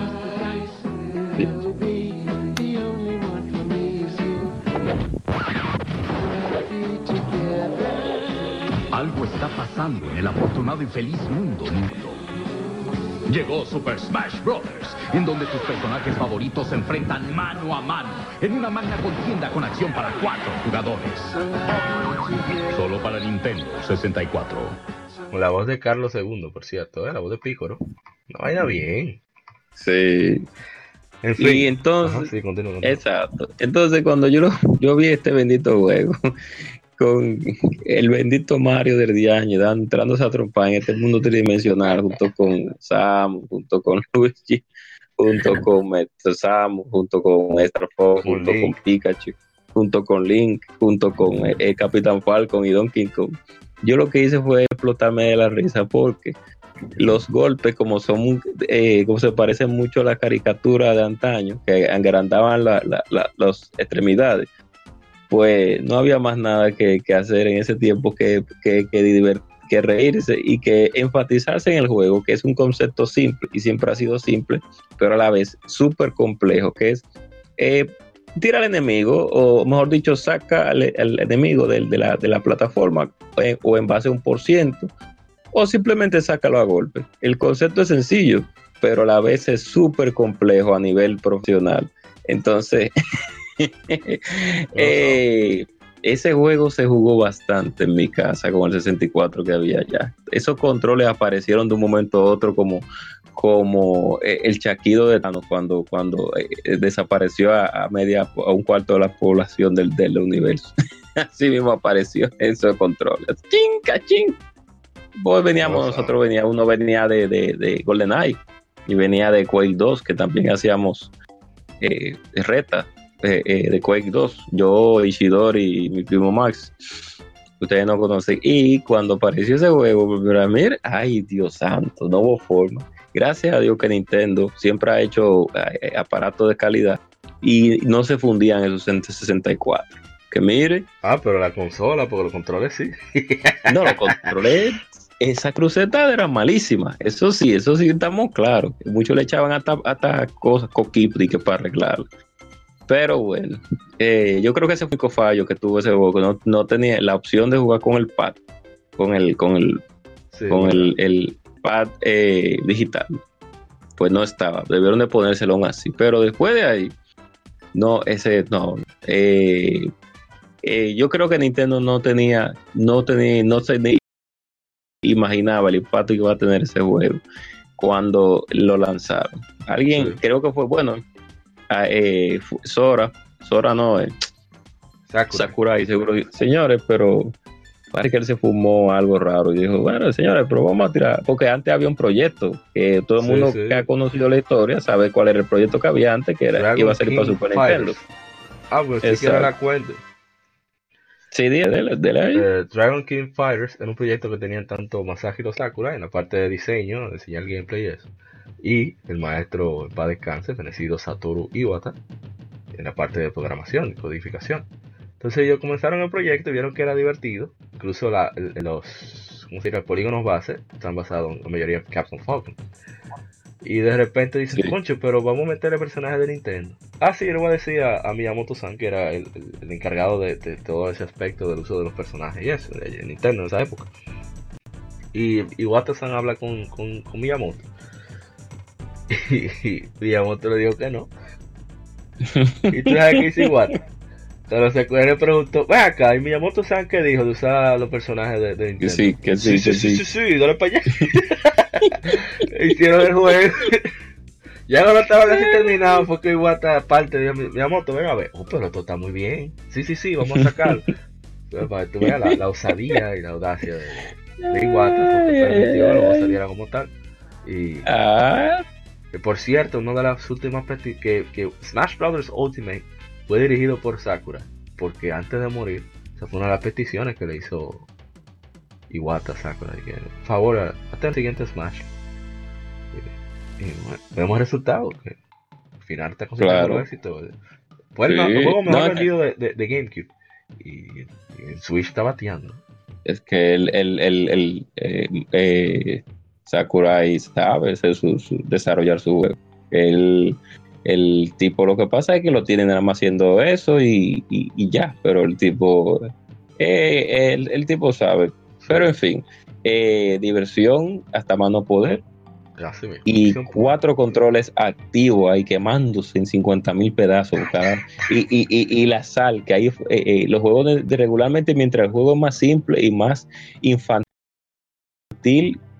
más sal tiene y más sabe. mala fe eh, señor Ryzen, usted tiene con Smash de 64. Yo sí tengo anécdota con este juego. Oh, Dios mío. Principio Yo creo, yo creo que era todos los días que yo iba a casa de los amigos míos a jugar a la Smash Bros. 64. Un Smash Bros. 64 que lamentablemente no grababa, así que Uf, antes, antes de empezar a darnos la madre, teníamos que ponernos, ponernos a descargar, a, a- a descargar, a desbloquear todos los, todos los Qué personajes qué difícil que puedan darnos unos buenos golpes. Y yo no sé qué es lo que tenía este Smash Brothers. Que yo creo que esa es la única Smash Brothers que es divertido jugar con, con, con objetos. No sé, tal que todito, Tal vez- todito dan duro. todito dan duro, todito. La, lo mío era lanzar, lanzar pokebola. Yo Eso era es lo que más me gustaba, ¿verdad? Desde que, desde que yo agarraba una pokebola, esa gente se ponían en para allá. Ahí va. eso era un combate de Yo, Pokémon. nada más que yo, yo fui el primero en descubrir que se lanzaban con más velocidad, así que ya tú sabes, desde, que yo estaba- desde los files le pegaba un solo, una sola Tan. pokebola. No, y que sonaba como que le partía la cabeza. ¡Tan! El mejor, fuetazo. el mejor, el mejor efecto de sonido la tenía ese más brother. Y el Cuando le pegaba- 3.14. Y el 3.14. El- No, y era un sonido, y discúlpeme por interrumpirte, Arthur. Ese sonido de cuando la gente sa- le, le salía por los aires, era como un sonido como de, como de cuando tú haces palomitas, y que como si estuvieran friendo algo. Oye, como, oye, como que sonaba. Eso suena hermoso. Oigan, qué hermoso. Óyeme. Eso es lo máximo. Un arrocerío quemándose Sí. lo que sonaba. ¿Y qué, eh. ah, ¿y qué más usted, usted tiene? ¿Qué otra Años. historia corta así? Años después, ahí en, en la universidad, a base de emulación, otra vez se armó un segundo coro de Smash Brothers y ahí fue como que le dimos todavía más a ese juego. Descubrimos el- el- el- eh, el- la super área de agarre que tenía Donkey Kong y se hacía de todo. Yo recuerdo también en una, en una feria de anime que había un 64 ahí que nadie le estaba haciendo caso. Y yo y un pana mío, no ahí, nadie, nadie está jugando. Aparecieron dos, dos carajitos ahí, ay, ay, ay, vamos a jugar más, brother. Yo, ok. eh, fue un free for all, porque yo y mi amigo estábamos jugando en equipo. Yo, los dos agarramos, cogimos a Donkey Kong, empezamos.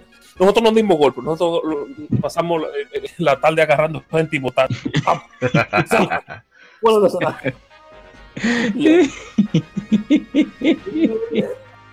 tiene su, tiene su ese- este juego su gracia. Lamentablemente, eh, la, la innombrable de GameCube eh, es la que se lleva la, la mayor la mayor fama por la, la 64 la 64 no se queda atrás. Tiene, Y- su, tiene su, su- sazón. que, que- que se tienen un par de competencias de combo que hay por ahí Deberíamos de hacer eso, ¿sabes? Como de, de- de un coro por época. Los 90, ah, 64, Super NES, Sí. puedo mirar. Sí, Sería interesante. Eh, Ah, me tomé. Cuando yo vi esa ridiculez de que Pikachu con una espada en la boca, dije, ¿pero qué es esto? Hasta que me pasaron un control. Ven, juega Mario Piña, ven. Me sonaron, pero lo gocé. Cuando yo descubrí que se podían lanzar no solo la Pokébola o las bombas, sino cualquier cosa, dándole al R o al Z y al A. Ey, me acuerdo. Ey, ey, Oh, no hay ya el streaming todavía. oh. Oye, me se fue lo más. Yo todo lo que agarraba en la mano yo lo tiraba de la pistola. ¡Pah! Y yo hacía unos piques. Y yo, yo usaba eso. O sea, e- ese era el juego fijo. Déjame ver, salió en el 99. Que Hasta que se consiguió un GameCube, que fue en el 2002 por ahí. Sí, nos duramos mucho para conseguir un Nintendo GameCube. Nosotros, e- esa era la tradición. GoldenEye, no era Perfectano, GoldenEye, Pokémon Stadium 2, Mario Kart 64 y Super Smash Bros. Y eso era lo que se jugaba cada vez que había día feriado, como ya he dicho muchas veces, eran los días que probablemente no había interrupción eléctrica. Así que sacábamos un televisor en 64 para afuera, en la galería de mis hermanos eh, Kardak, César y Che, saben quiénes son, junto con mi hermano Bray, de Retro Gamers 1412. Y ahí jugábamos esos juegos hasta que diera hambre, hubiera alguna necesidad fisiológica inevitable. ahí era que nos despegábamos, si no, ya tú sabes. La verdad que, que fueron muchos momentos agradables que se pasaban con Super Smash Bros. Y, y definitivamente tiene que estar entre los mejores de la historia, porque fue un cambio radical en, en- en- en cómo hacer un juego de versus, o sea, es un juego de pelea Sí. en el cual en lugar de solamente hacer daño a tu oponente es sacarlo de la arena. No, no creo que no ha habido uno algo parecido hasta ahora. O sea, sí ha habido como Virtua Fighter y no sé si Soul, Cal- Soul Calibur era, Soul Edge era así también, que si salía de la Sí, arena también. Pero la manera en que lo hace esto tan cómico y tan tan violento, porque yo creo que este juego Sí. es tan violento como Mortal Kombat, pero en otro aspecto. es demasiado divertido. O sea, Donkey Kong, déjame yo buscar ese sonido para que vea que no es mentira. Donkey Kong insultaba cuando se iba por arriba, él decía mongolo. Lo voy a poner, que eso es un- una ofensa, ¿verdad? Porque sabemos. Donkey Kong Smash 64 KO Sound. Ah, con pero no está definido, están, están todos divididos, no está Smash eh, Donkey Kong solo, así que no podré poner. Pero en fin, ustedes entienden que era realmente muy divertido eso. Y. Ah, el combo de NES, ¿se acuerdan? C, pata, eh, a, a para abajo, salto otra vez, doble salto y continúo. Era muy Pick your entretenido. fire. Pick Pick your and fire, pick flash. Pick- No, no, no tenía pick and flash, eso fue en la mili. Pick and fire, pick and fire, pick and fire. Nadie conocía, yo no, yo no conocí eh, eh, Earthbound hasta que salió ese juego. Y yo creo que desde ahí Dios. fue que inició el afán de, de, de conocer Saga a través de Smash. Mira ahora cómo están conociendo personas. Ay Dios, lo que Ay, hacer el podcast, por Dios. Ay, Estoy Dios. quitándole el puesto a la gente cobra. Pero bueno, ya esto sería todo con respecto a Mm. Smash. No veo más comentarios, así que bueno, pasemos al rapidito. Teníamos un Game Inside, pero vamos a dejarlo para ocasión. Quizá lo grabamos aparte, no sé. Y vamos a pasar a- Sí. al, al tema de la semana, que es el terror del hype. Mm. El spoiler. No va a ser muy largo, así que no se preocupen. Así que no se muevan. Continúan aquí en el lado B el tema de la semana.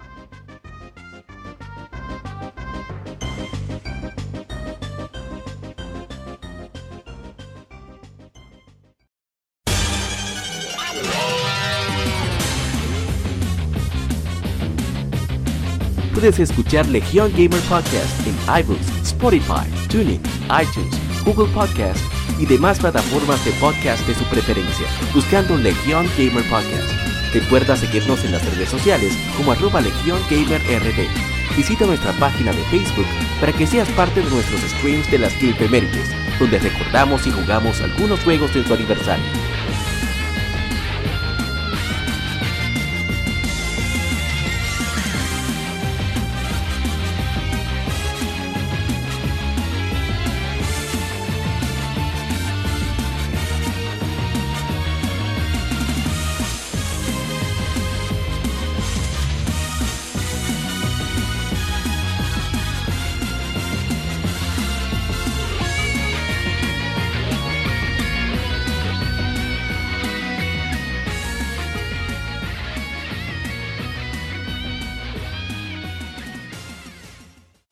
De la semana. Un tópico o cuestión particular es debatido por la Legión.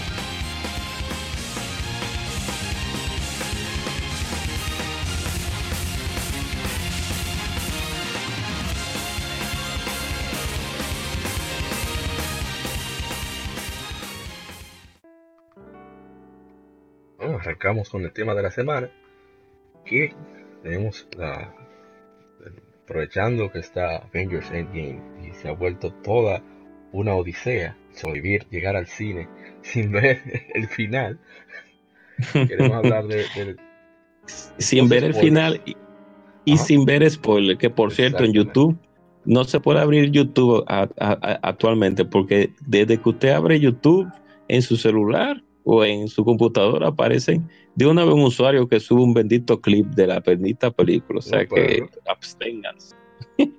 Así que por eso decidimos tomar este tema, por lo actual y por lo eterno que es, para hablar acerca, del, spoiler, cómo te puede arruinar una experiencia. No arruinar una experiencia, pero sí te la puede, utilizaré un término coloquial, aguar la experiencia. No es lo mismo saber de tú grindear a Eric, lo más feliz, la jeva de Cloud que sí, de repente Swam, atravesada, no de la nada. Tú, ay Dios mío, porque a uno lo que le duele no es que Cloud se quede, ¿verdad? Ya tú estás, el tiempo que tú invertiste en ese personaje, materia, nivel, y que de repente venga ese jodido sí. canoso. esa vaina, entonces aquí ya. En fin. O sea, eso es parte de, la gracia de Final Fantasy VII. Y te quitan eso como que ya no es lo mismo. No obstante, no deja de ser un gran juego. En mi caso, voy a tirarme de una vez medio. Yo no recuerdo haber tenido, como no le daba mucha importancia a eso quizás, no recuerdo haber tenido un, caso de, spoilers en, en, mi infancia y adolescencia.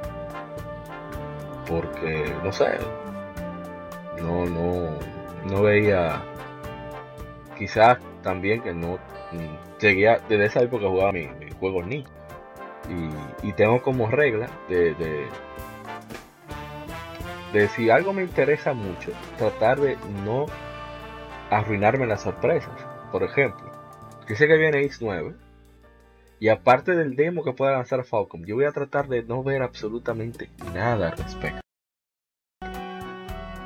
Porque yo sé, ya yo conozco a Falcon, conozco la saga, que dime, ¿qué, van a hacer? ¿Van a, van a virar a, a Eso es lo único que pueden hacer grave. Pero no, Devil May Cry 5, yo no lo único que yo he visto es el baile de Michael Jackson delante, más nada. No he visto nada de ese juego. El demo lo, descargué y ni siquiera lo puse. Yo no, pero ¿y para qué? O sea, y de aquí, es uno que está en eso. Por, por, eso para mí tiene importancia conocer quién está detrás de los juegos porque eso me da, le da un valor de, confianza. Claro, el demo ayuda muchísimo, pero con las opiniones que ha tenido la gente con Devil May Cry 5, por ejemplo, no veo la necesidad, sobre todo personas que yo conozco, que tienen sus gustos en, muchos, en muchas, ¿cómo se diría? En muchos aspectos coincidimos en, los, nuestros requerimientos de entretenimiento. Por lo tanto, no veo la necesidad de, de, ah, dame probar el demo a es verdad. No, bueno, yo sé que ese juego está bien. La gente no se puede equivocar tanto y, pero hay casos en que sí, por yo estar yendo a las ciegas, a ciegas, me he guayado, como el caso de Teus of O. Además, no recuerdo para otro juego. Pero en fin, de, de eso que se trata, de, de, de ir siempre tratando de, de, de, de- de arruinarse la cosa. Película, si una película me interesa, yo no veo trailer. ¿Para qué? no tiene sentido. Yo, no- yo lo que tengo que saber es de qué trata. ¿Qué personaje? Por ejemplo, si una película de, de, de- de- Batman, ¿quién es el actor? ¿Quién es el director? Ya. no tengo que ver más nada. Oh, No. Oh. ajá. Ah, es fulano. Fulano, ¿qué hizo fulano? Ah, me- ah, no, ya. Ya yo sé que yo no voy para el cine a ver eso. Yo lo veré en Netflix. y así. Entonces, más o menos. Y cuanto a evitar los spoilers, bueno, hay que salirse de internet. Ahora mismo con, con Avengers Endgame no se puede estar en, redes sociales ni nada de eso. Y aunque, ah, bueno, recientemente sí tuve uno, me, aguaron la fiesta, me, el asopado. Cuando Lane of Hero Trails of Cold Steel, yo no sabía qué sucedía con, con- el protagonista. Por, el porqué de, algunas cosas que pasan. Yo, yo entré a un grupo de Falcon, en inglés, eh, obviamente. Y compartía muchas cosas, pero veía que tenía la regla de no compartir spoilers. Y yo, oh, pero mira qué bien. Eso es lo que a mí me interesa. Que hablan de juego, que hagan su tema para hablar de sus spoilers, pero que no estén cada quien publicando, eh, haciendo publicaciones, hablando lo que da la gana, porque entonces no van a respetar el- hasta que vino uno de, sabroso, ¡pam! puso un momento crítico de- del juego, lo puse en una foto y, y describiéndola. ¡Pa! Pasó tal cosa y tal cosa. Por eso es que era el y yo, mierda. Yo creo que por eso que lo he retrasado tanto terminar Cross of Cold Steel. Y yo creo que más, más allá de ahí, realmente no, he tenido un percance. O sea, que recuerdo ahora mismo. Mucho percance con spoilers. Aunque vuelvo y repito que sí me molesta que, que- que haya gente que haga eso para que arruine las cosas para los demás. Por eso nuestro grupo de Facebook es un salario anti-spoiler. Es una de las primeras reglas. No spoiler. Antes que no spam. Antes que, que, sobre contenido, ¿verdad? No, no apropiado para menores, etcétera. Está esa. Uno. No spoilers. Bendito perro. No merece. Usted está respirando de gratis. Es arruinador. Historia. Bueno, no sé si alguien más quiere hablar. No, no, ¿quién le toca hacer su, su o qué sé yo, sus spoilers? Rising, gente cobra, no sé cuál de los dos. Bueno, a mí no. Spoiler, spoiler, a mí nunca realmente me han. Principalmente porque yo norma- normalmente no juego o no sigo tantos juegos que están 100% basados en la historia. Lo mío es hacer yo la vaina yo. Me importa lo que pasa luego. Lo que sí me ha pasado es que yo agarro, presto un juego y el condenado, en vez de usar otra grabación, agarra y me adelanta mi juego a mí. Anda pa'l carajo. Eso sí es que verdad que me quilla. Ese- que voy yo, recuerdo yo cuando presté mi Zelda eh, Link to the Past de Game Boy Advance. Sí. Y cuando, y cuando vuelvo y la consigo, veo que el- veo que mi Link tiene un escudo diferente. Y yo venga acá. Anda Ah, pues me adelantó el condenado. Pero eso no es lo peor. Lo peor fue una vez que yo estaba jugando, eh, eso fue hace mucho tiempo, primeramente, eh, el eh, 101, 101 Dalmas para PlayStation 1. Ella me gustaba ese juego. Ese juego era, era la leche. Eh, yo, eh, yo no entiendo cómo un, un juego de franquicia de película era como tan decente así. Entonces, ahora que tú lo mencionas, Di- Disney en esos años te- invertían en juegos. oh, no, Pues no, no, en ese juego vienen y me, y me visitan a mí cuando yo estoy en la batalla final. Y yo tengo la hermosa idea de prestar el control. Agarran y me pasan el la maldita pelea final. Uh. carajo. Yo después el día siguiente agarré, cargué la partida yo mismo. Y la terminé yo mismo ya para sentirme ma- me- menos mal. Quítate esa opinita. Sí. Totalmente. Eso es lo más que me ha pasado a mí. Aunque ahora que recuerdo que yo hice lo mismo con el el Star Fox Adventure. Yo estaba visitando un pana mío. Y yo agarré y pasé la última pelea, y la, la última pelea que, que era en, en- en el Airwing.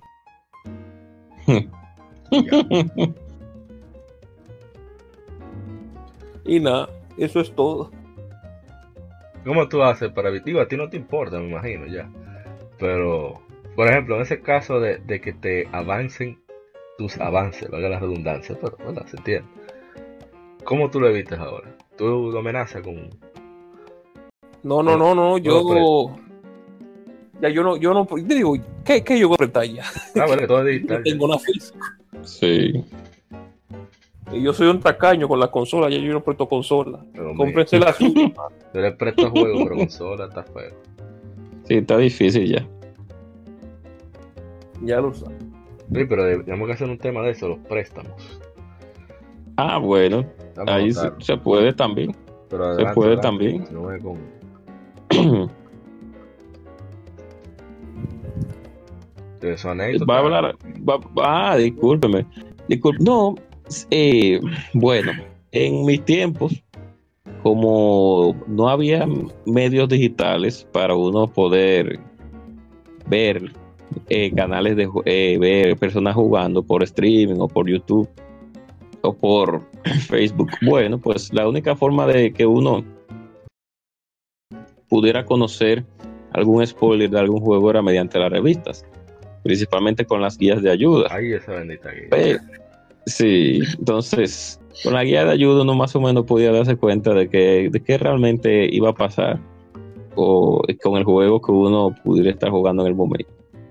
Pero eh, eso terminó ya lógicamente con el avance de la tecnología y con el nacimiento de YouTube y de los medios ya digitales que uno podía dirigirse directamente a, a páginas como GameFAQ y una que otro foro donde un susodicho de un momento a otro podía saltar con algún tipo de, de incomodidad hablando sobre principalmente con títulos como God of War, etcétera, etcétera, etcétera.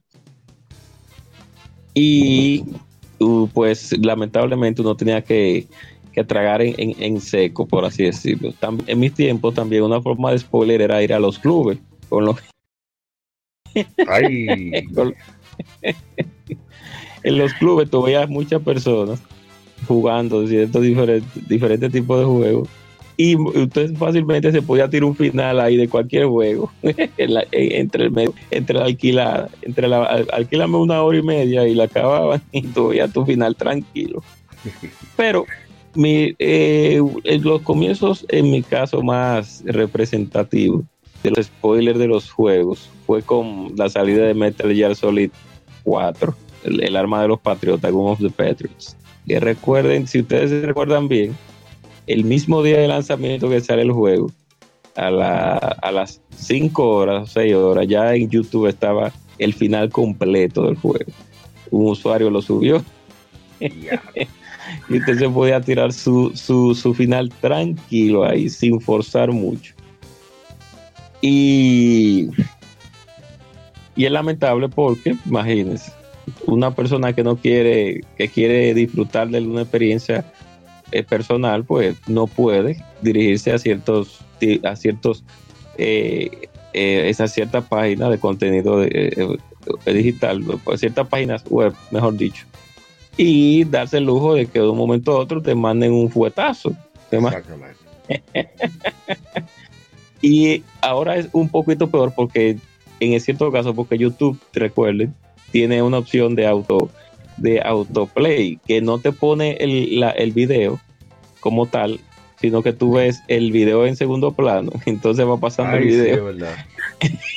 y entonces cualquier cosa que tú hagas, principalmente con la película, eh, de los- hablando ya de, de- de la, de, la- de los Vengadores, el fin del juego, pues ya usted sabe, es, es bueno evitarse todo ese tipo de, de, de accesos durante esos momentos, durante estos días y durante, y hablando de juegos, que es lo que estamos hablando, durante ese tiempo eh, o durante el tiempo actual, es bueno eh, alejarse de todos esos medios porque también ha pasado con juegos actuales como Devil May Cry, que de un momento a otro aparecen videos ya de los últimos jefes, como el mismo God of War también, que aparecieron después de unos cuantos días, uno o dos días, aparecieron videos ya de todos los bosses del juego, que tú lo Sí. podías ver ya.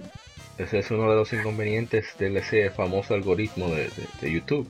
Chimosería que tiene. Sí, sí. Por eso soy muy cuidadoso con los videos que me, me- recomienda. Digo, espérate, pero deja ver, ¿de qué trata? Ah, ok. Porque si te pone, ¿qué ejemplo puedo dar? Un video de algún, vamos a decir, partido político, y a usted no le interesa la política, si usted le dio sin querer, la próxima vez que usted entre a YouTube le van a salir todos los videos de ese canal como recomendado. Sí. Entonces, si usted vio, por Entonces- ejemplo, el trailer de, de Persona 5 Royal, prepárese, porque probablemente cuando salga el juego le salga un reguero de spoilers de primera mano como recomendado. Que Sí. vaya la experiencia. Entonces, esas experiencias de mal gusto de algunos usuarios también, que viven contándote el juego completo. Eh, loco, loco, pero no, pero que tal cosa, tal cosa, tal cosa. Porque uno tiene que mandarlo a, a- callar, lamentablemente, por ese tipo de mala práctica. Son lo que hacen que uno, pues, suelte el- la mensajería, suelte el WhatsApp, suelte el Telegram, suelte, suelte cualquier chat de voz o de mensajería interna que uno, eh, que uno tenga, porque uno lo que quiere es disfrutar de su tranquilo. Eh, bueno, miren un caso también con GTA 5 también, que pasó un caso parecido, que se filtraron unas cuantas cositas también después del día de lanzamiento. Y más o menos todo el mundo estaba claro ya de cómo era el asunto, de, de, de- de cómo, de, qué iba a pasar en el juego. Sí. Ves, Entonces, e- es molesto que pasen ese tipo de cosas porque se arruina un poco la experiencia, que es lo primordial. Aunque uno también tiene que tomarlo de una manera precavida, porque como digo, porque si usted no va a jugar un título de lanzamiento que ya es un poco arriesgado con ciertas compañías, pues Sí. usted tiene que evadir cierto tipo de medios cuando va a, a, bueno, pues a intentar acabar un juego hoy en día, porque ya no hay forma ya. Ya es un poco que Eso me recuerda una anécdota gra- graciosa. Eh, Rising creo que es testigo de eso. ¿Te, acuer- te acuerdas del señor Tenken? Señor Rising. Uy, sí. Nación Gamer. Bueno, él y el, y el padrino, decimos cariño el padrino, a tu yo. No voy a decir ¿verdad? su nombre. Parte de, de su no no voy a decir su apellido, aparte de su nombre. El padrino está jugando Ninokuni, el juego de Level 5, y lanzó Bandai Namco aquí para PlayStation 3. Y él y, y tuvieron una especie de percance. No sé, parece que le dijo un spoiler de una película, qué sé yo. Y el señor Tenken, tú sabes qué hizo. Él comenzó a enviarle, tú sabes que lo- los mensajes en PlayStation 3 te lanzan una especie de preview, no te lo mandan completo. Él envió el, el, el- el final de Ninokuni completo en el espacio del preview de los mensajes de PlayStation 3 como venganza. Pero el diablo. wow. Eso dio muchísima risa. Al final los dos se bloquearon creo que todavía no se hablan. Ay, qué bendita risa. Ah, Gamer. Qué chévere. Pero bueno, yo creo que hay, hay anécdotas. Me están como empezando a llegar, pero mejor voy a, vamos a dejarlo ahí porque ya, ya tarde, ya está bueno. Bueno, bueno, eh, eh, eh, eh, es que es como- es como te digo, o sea, eh, era el, el boca a boca. También el, el típico, el típico jugador de que cuando tú ibas a, tú vas a su casa, pues está jugando el juego que usted, que usted también quiere, que usted también está jugando. Y él va por un pedazo avanzado. no, por ahí usted no. tiene dos opciones. Exacto, usted tiene dos opciones. O decir, no, nos vemos ahora y yo vengo a quedarse viendo el juego. Claro. Ay, que eso pasaba mucho. Eh, anteriormente, cuando tú ibas a visitar la casa de un, de un pana, yo me tiré mucho, mucho gameplay de, de- de los primos míos jugando juegos que yo, que en, en su momento yo quería también. jugar. Ah, yo también. Sí. Y un ejemplo en eso, en, por así decirlo, un caso, los casos verídicos con Valkyrie Profile, que yo nunca llegué a jugar el juego en su época, pero me sabía el juego completo ya, porque ya, Yo, ya yo estaba cansado de ver a, a mis familiares jugando. que se llama Gregory, no recuerdo el apellido. Si, si me acordara lo dijera para ver si el desgraciado me contacta. No, mentira. No, de verdad que no sé de él. Pero fue una de las personas que yo aprendí mucho de, de gaming. dice su hermano, él le enviaron eh, The Wind Waker cuando salió, o sea, en 2003. Y yo vi Uf. las primeras horas en Twitch en vivo ahí, o sea, viéndolo detrás del tigre. Y de verdad que fue emocionante. No, porque hay juegos, yo ni GameCube tenía, creo, en esa época. Entonces, que, eso para mí era Ah, una sí. manera de, de- de disfrutar del juego que no lo tenga. Para mí, o sea, en esa época. Y también, sí, ah, mira, ah, eh, yo me, ahora que tú estás diciendo eso, me recordé también de Un otra fórmula. Sí. Tú, que cuando te prestaban una consola que tenía partida guardada, ponerte a jugar la partida guardada y darle para adelante. Y entonces, eh, lógicamente, ya con una partida guardada de, hace, de, casi llegando al final, pues fácilmente el jefe final. Así fue que yo vi a Ganon de la Wind Waker. Me puse a una partida guardada y le di para adelante. Y entré, a, entré al castillo de Hyrule. Me pusieron el cinema nuevo y yo, oh, Oh, pero eso me recuerda. Zelda Ocarina of Time, la primera vez que yo lo vi fue en su lanzamiento, cuando yo tenía 8 años. O sea, 98. Y ya cuando tenía 10, 11, por ahí, un amigo, se llama Alex, saludo para él, Alex Mendoza, médico ahora, yo que pueda escuchar este podcast. Me dijo, ah, pero tú no has jugado Ocarina of Time. No, yo lo vi una vez, pero yo nunca he jugado eso. Me dijo, ven. Y él vino, me puso me pasó el control justo delante de, de la batalla final. uh, Claro, yo, pero yo no sé cómo se agarra esto, por Dios. O sea, la gente, mucha gente que agarra el control 64 agarra el mango izquierdo y, Sí. y el, el pulgar lo extiende para alcanzar la palanca. Yo, no, no, no, no, no, no es así, tiene que agarrar como una pistola. Y, oh, sí, pues la te explica eso. Dice, no, tiene que agarrar, no, no, usted le dice que la agarre como una Sí. pistola, entiende de una vez. Y, y eso fue una chercha. Ah, terminaste Zelda. Y yo, yo no terminé nada, yo terminé de terminarlo, pero yo no hice nada en ese juego. sí, Fue muy, o sea, fue, yo vi el final antes que el principio, una cosa interesantísima. Como quiera, como quiera lo disfruté, mi, mi Ocarina of Time. Total, yo no entendía nada de lo que decían en esa época. Así que no fue gran ay. No, y los en mi caso los spoilers en mi tiempo eran tu brechar al amiguito jugando desde una ventana, El- no, jugando el bendito juego. Ya, le- con la bababa saliéndose. El babazo de envidia. Sí. Una vez yo estaba brechando en una casa que estaban jugando Chip and Dales ahí de recorrer brechando por una esquina y por una ventanilla. Y salta y salta con la ben- bendita ardilla de 10 años, tirando manzana. Te me di cuenta como que un delincuente. Sí, así Brechando. mismo es, brechando, eh, sí, brechando. Brechar para nuestra- la persona fue Tú sabes lo que latitudes. Brechar es cuando usted está de, de boyerita, usted está viendo Sí, cosas que, no le incumben. Sí, una que forma no le de espiar. incumbe. Generalmente Pero se este- utiliza para, para connotaciones sexuales, o sea, son enfermos los que brechan. Pero en este Sí, caso pero- está se está utilizando para el hecho de ver el juego. Entonces es muy gracioso por eso. Sí, de viciado. Yo de viciado. Tú sabes, lo- cuando era niño era más viciado. Sí, sí. Usted está, tú- tú- O controlaba ah, usted- impulsos. Exacto. Usted pasaba por una casa y un sonidito de, de algo que, que sí, usted tiraba la, como un- una gallina cuando está mirando para los lados así y sube el cocote así mismo, así para ver qué es lo que están jugando. Saludos a Luis Frejul, que fue por estarlo brechando, jugando Game Boy Color, porque yo dije, oh, pero este hombre es de lo mío, espérate. Sí. 15 años después todavía somos amigos. 15 no, como 18 años después. Ay, ya. es, que Vamos da a... su beneficio el Sí, brecheo. sí. ¿qué usted piensa de eso? Señor Rey se fue. Va a dejar esta vaina. Vamos, vamos a terminar esto. tranquilo. Estoy vivo. Ay, Siempre durmió con ese aire. Mande para acá de Sí. ese aire. Diga, sí, sí que hace un calor.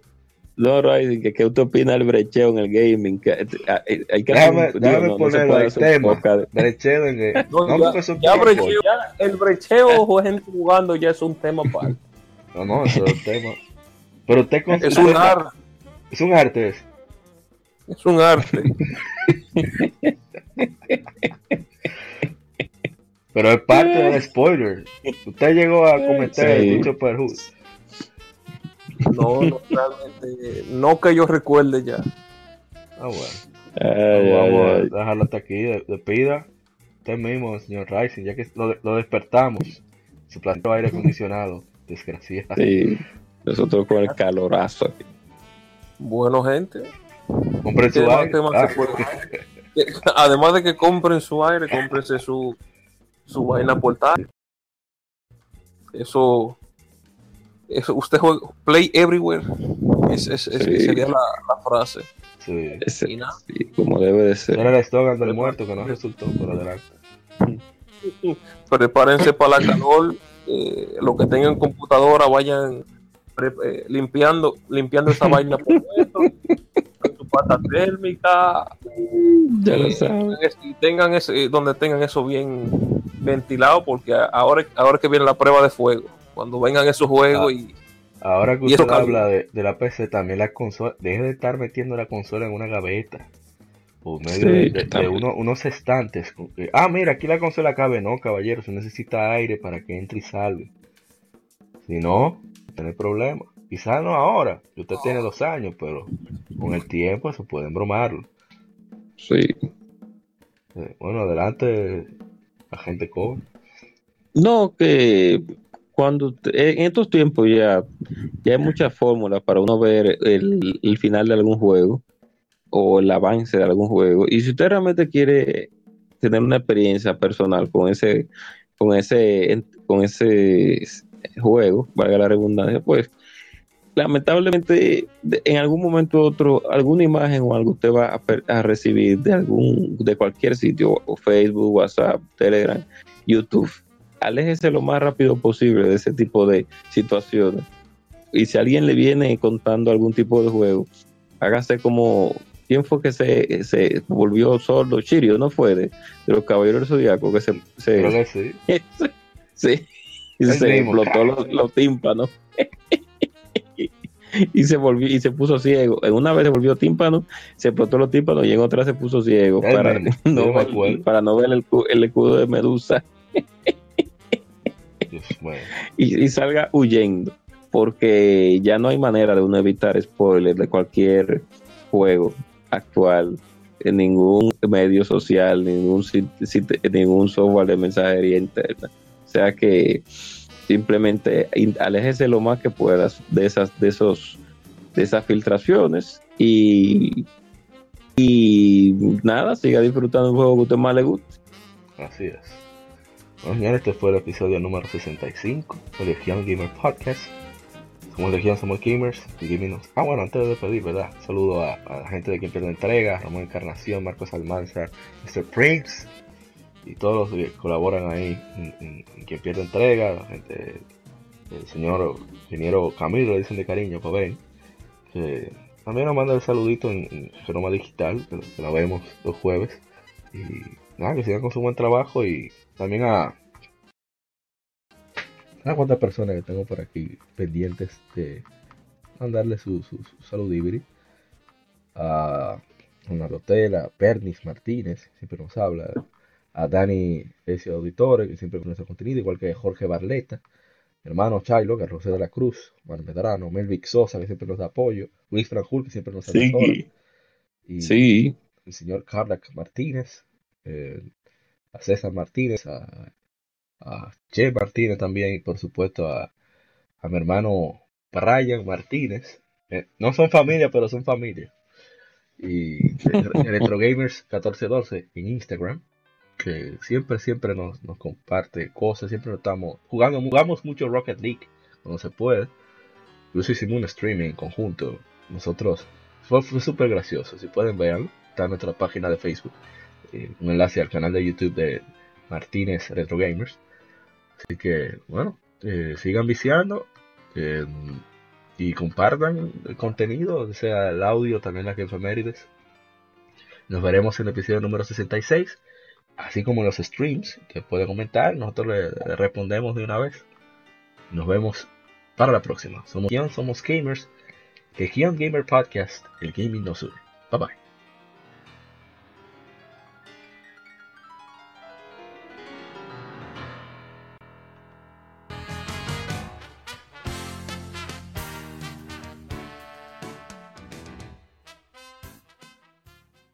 Somos Legión somos gamer. Legión Gamer Podcast, el gaming nos une. Un podcast diferente para gamers únicos, noticias interesantes, historia del gaming y mucho más para mantenerte al tanto del actual como del pasado. Porque todos jugamos, el gaming nos une. Estamos disponibles en iTunes, TuneIn, Spotify, iTunes y demás plataformas de audio. Perfecto para escucharnos mientras subes niveles, buscas un objeto específico y practicas para dominar esa jugada devastadora. Recuerda seguirnos en Facebook, Twitter e Instagram como Legión Gamer RD para que compartas con nosotros y seas parte de la legión de gamers únicos. Gracias por escucharnos y te esperamos para el próximo episodio.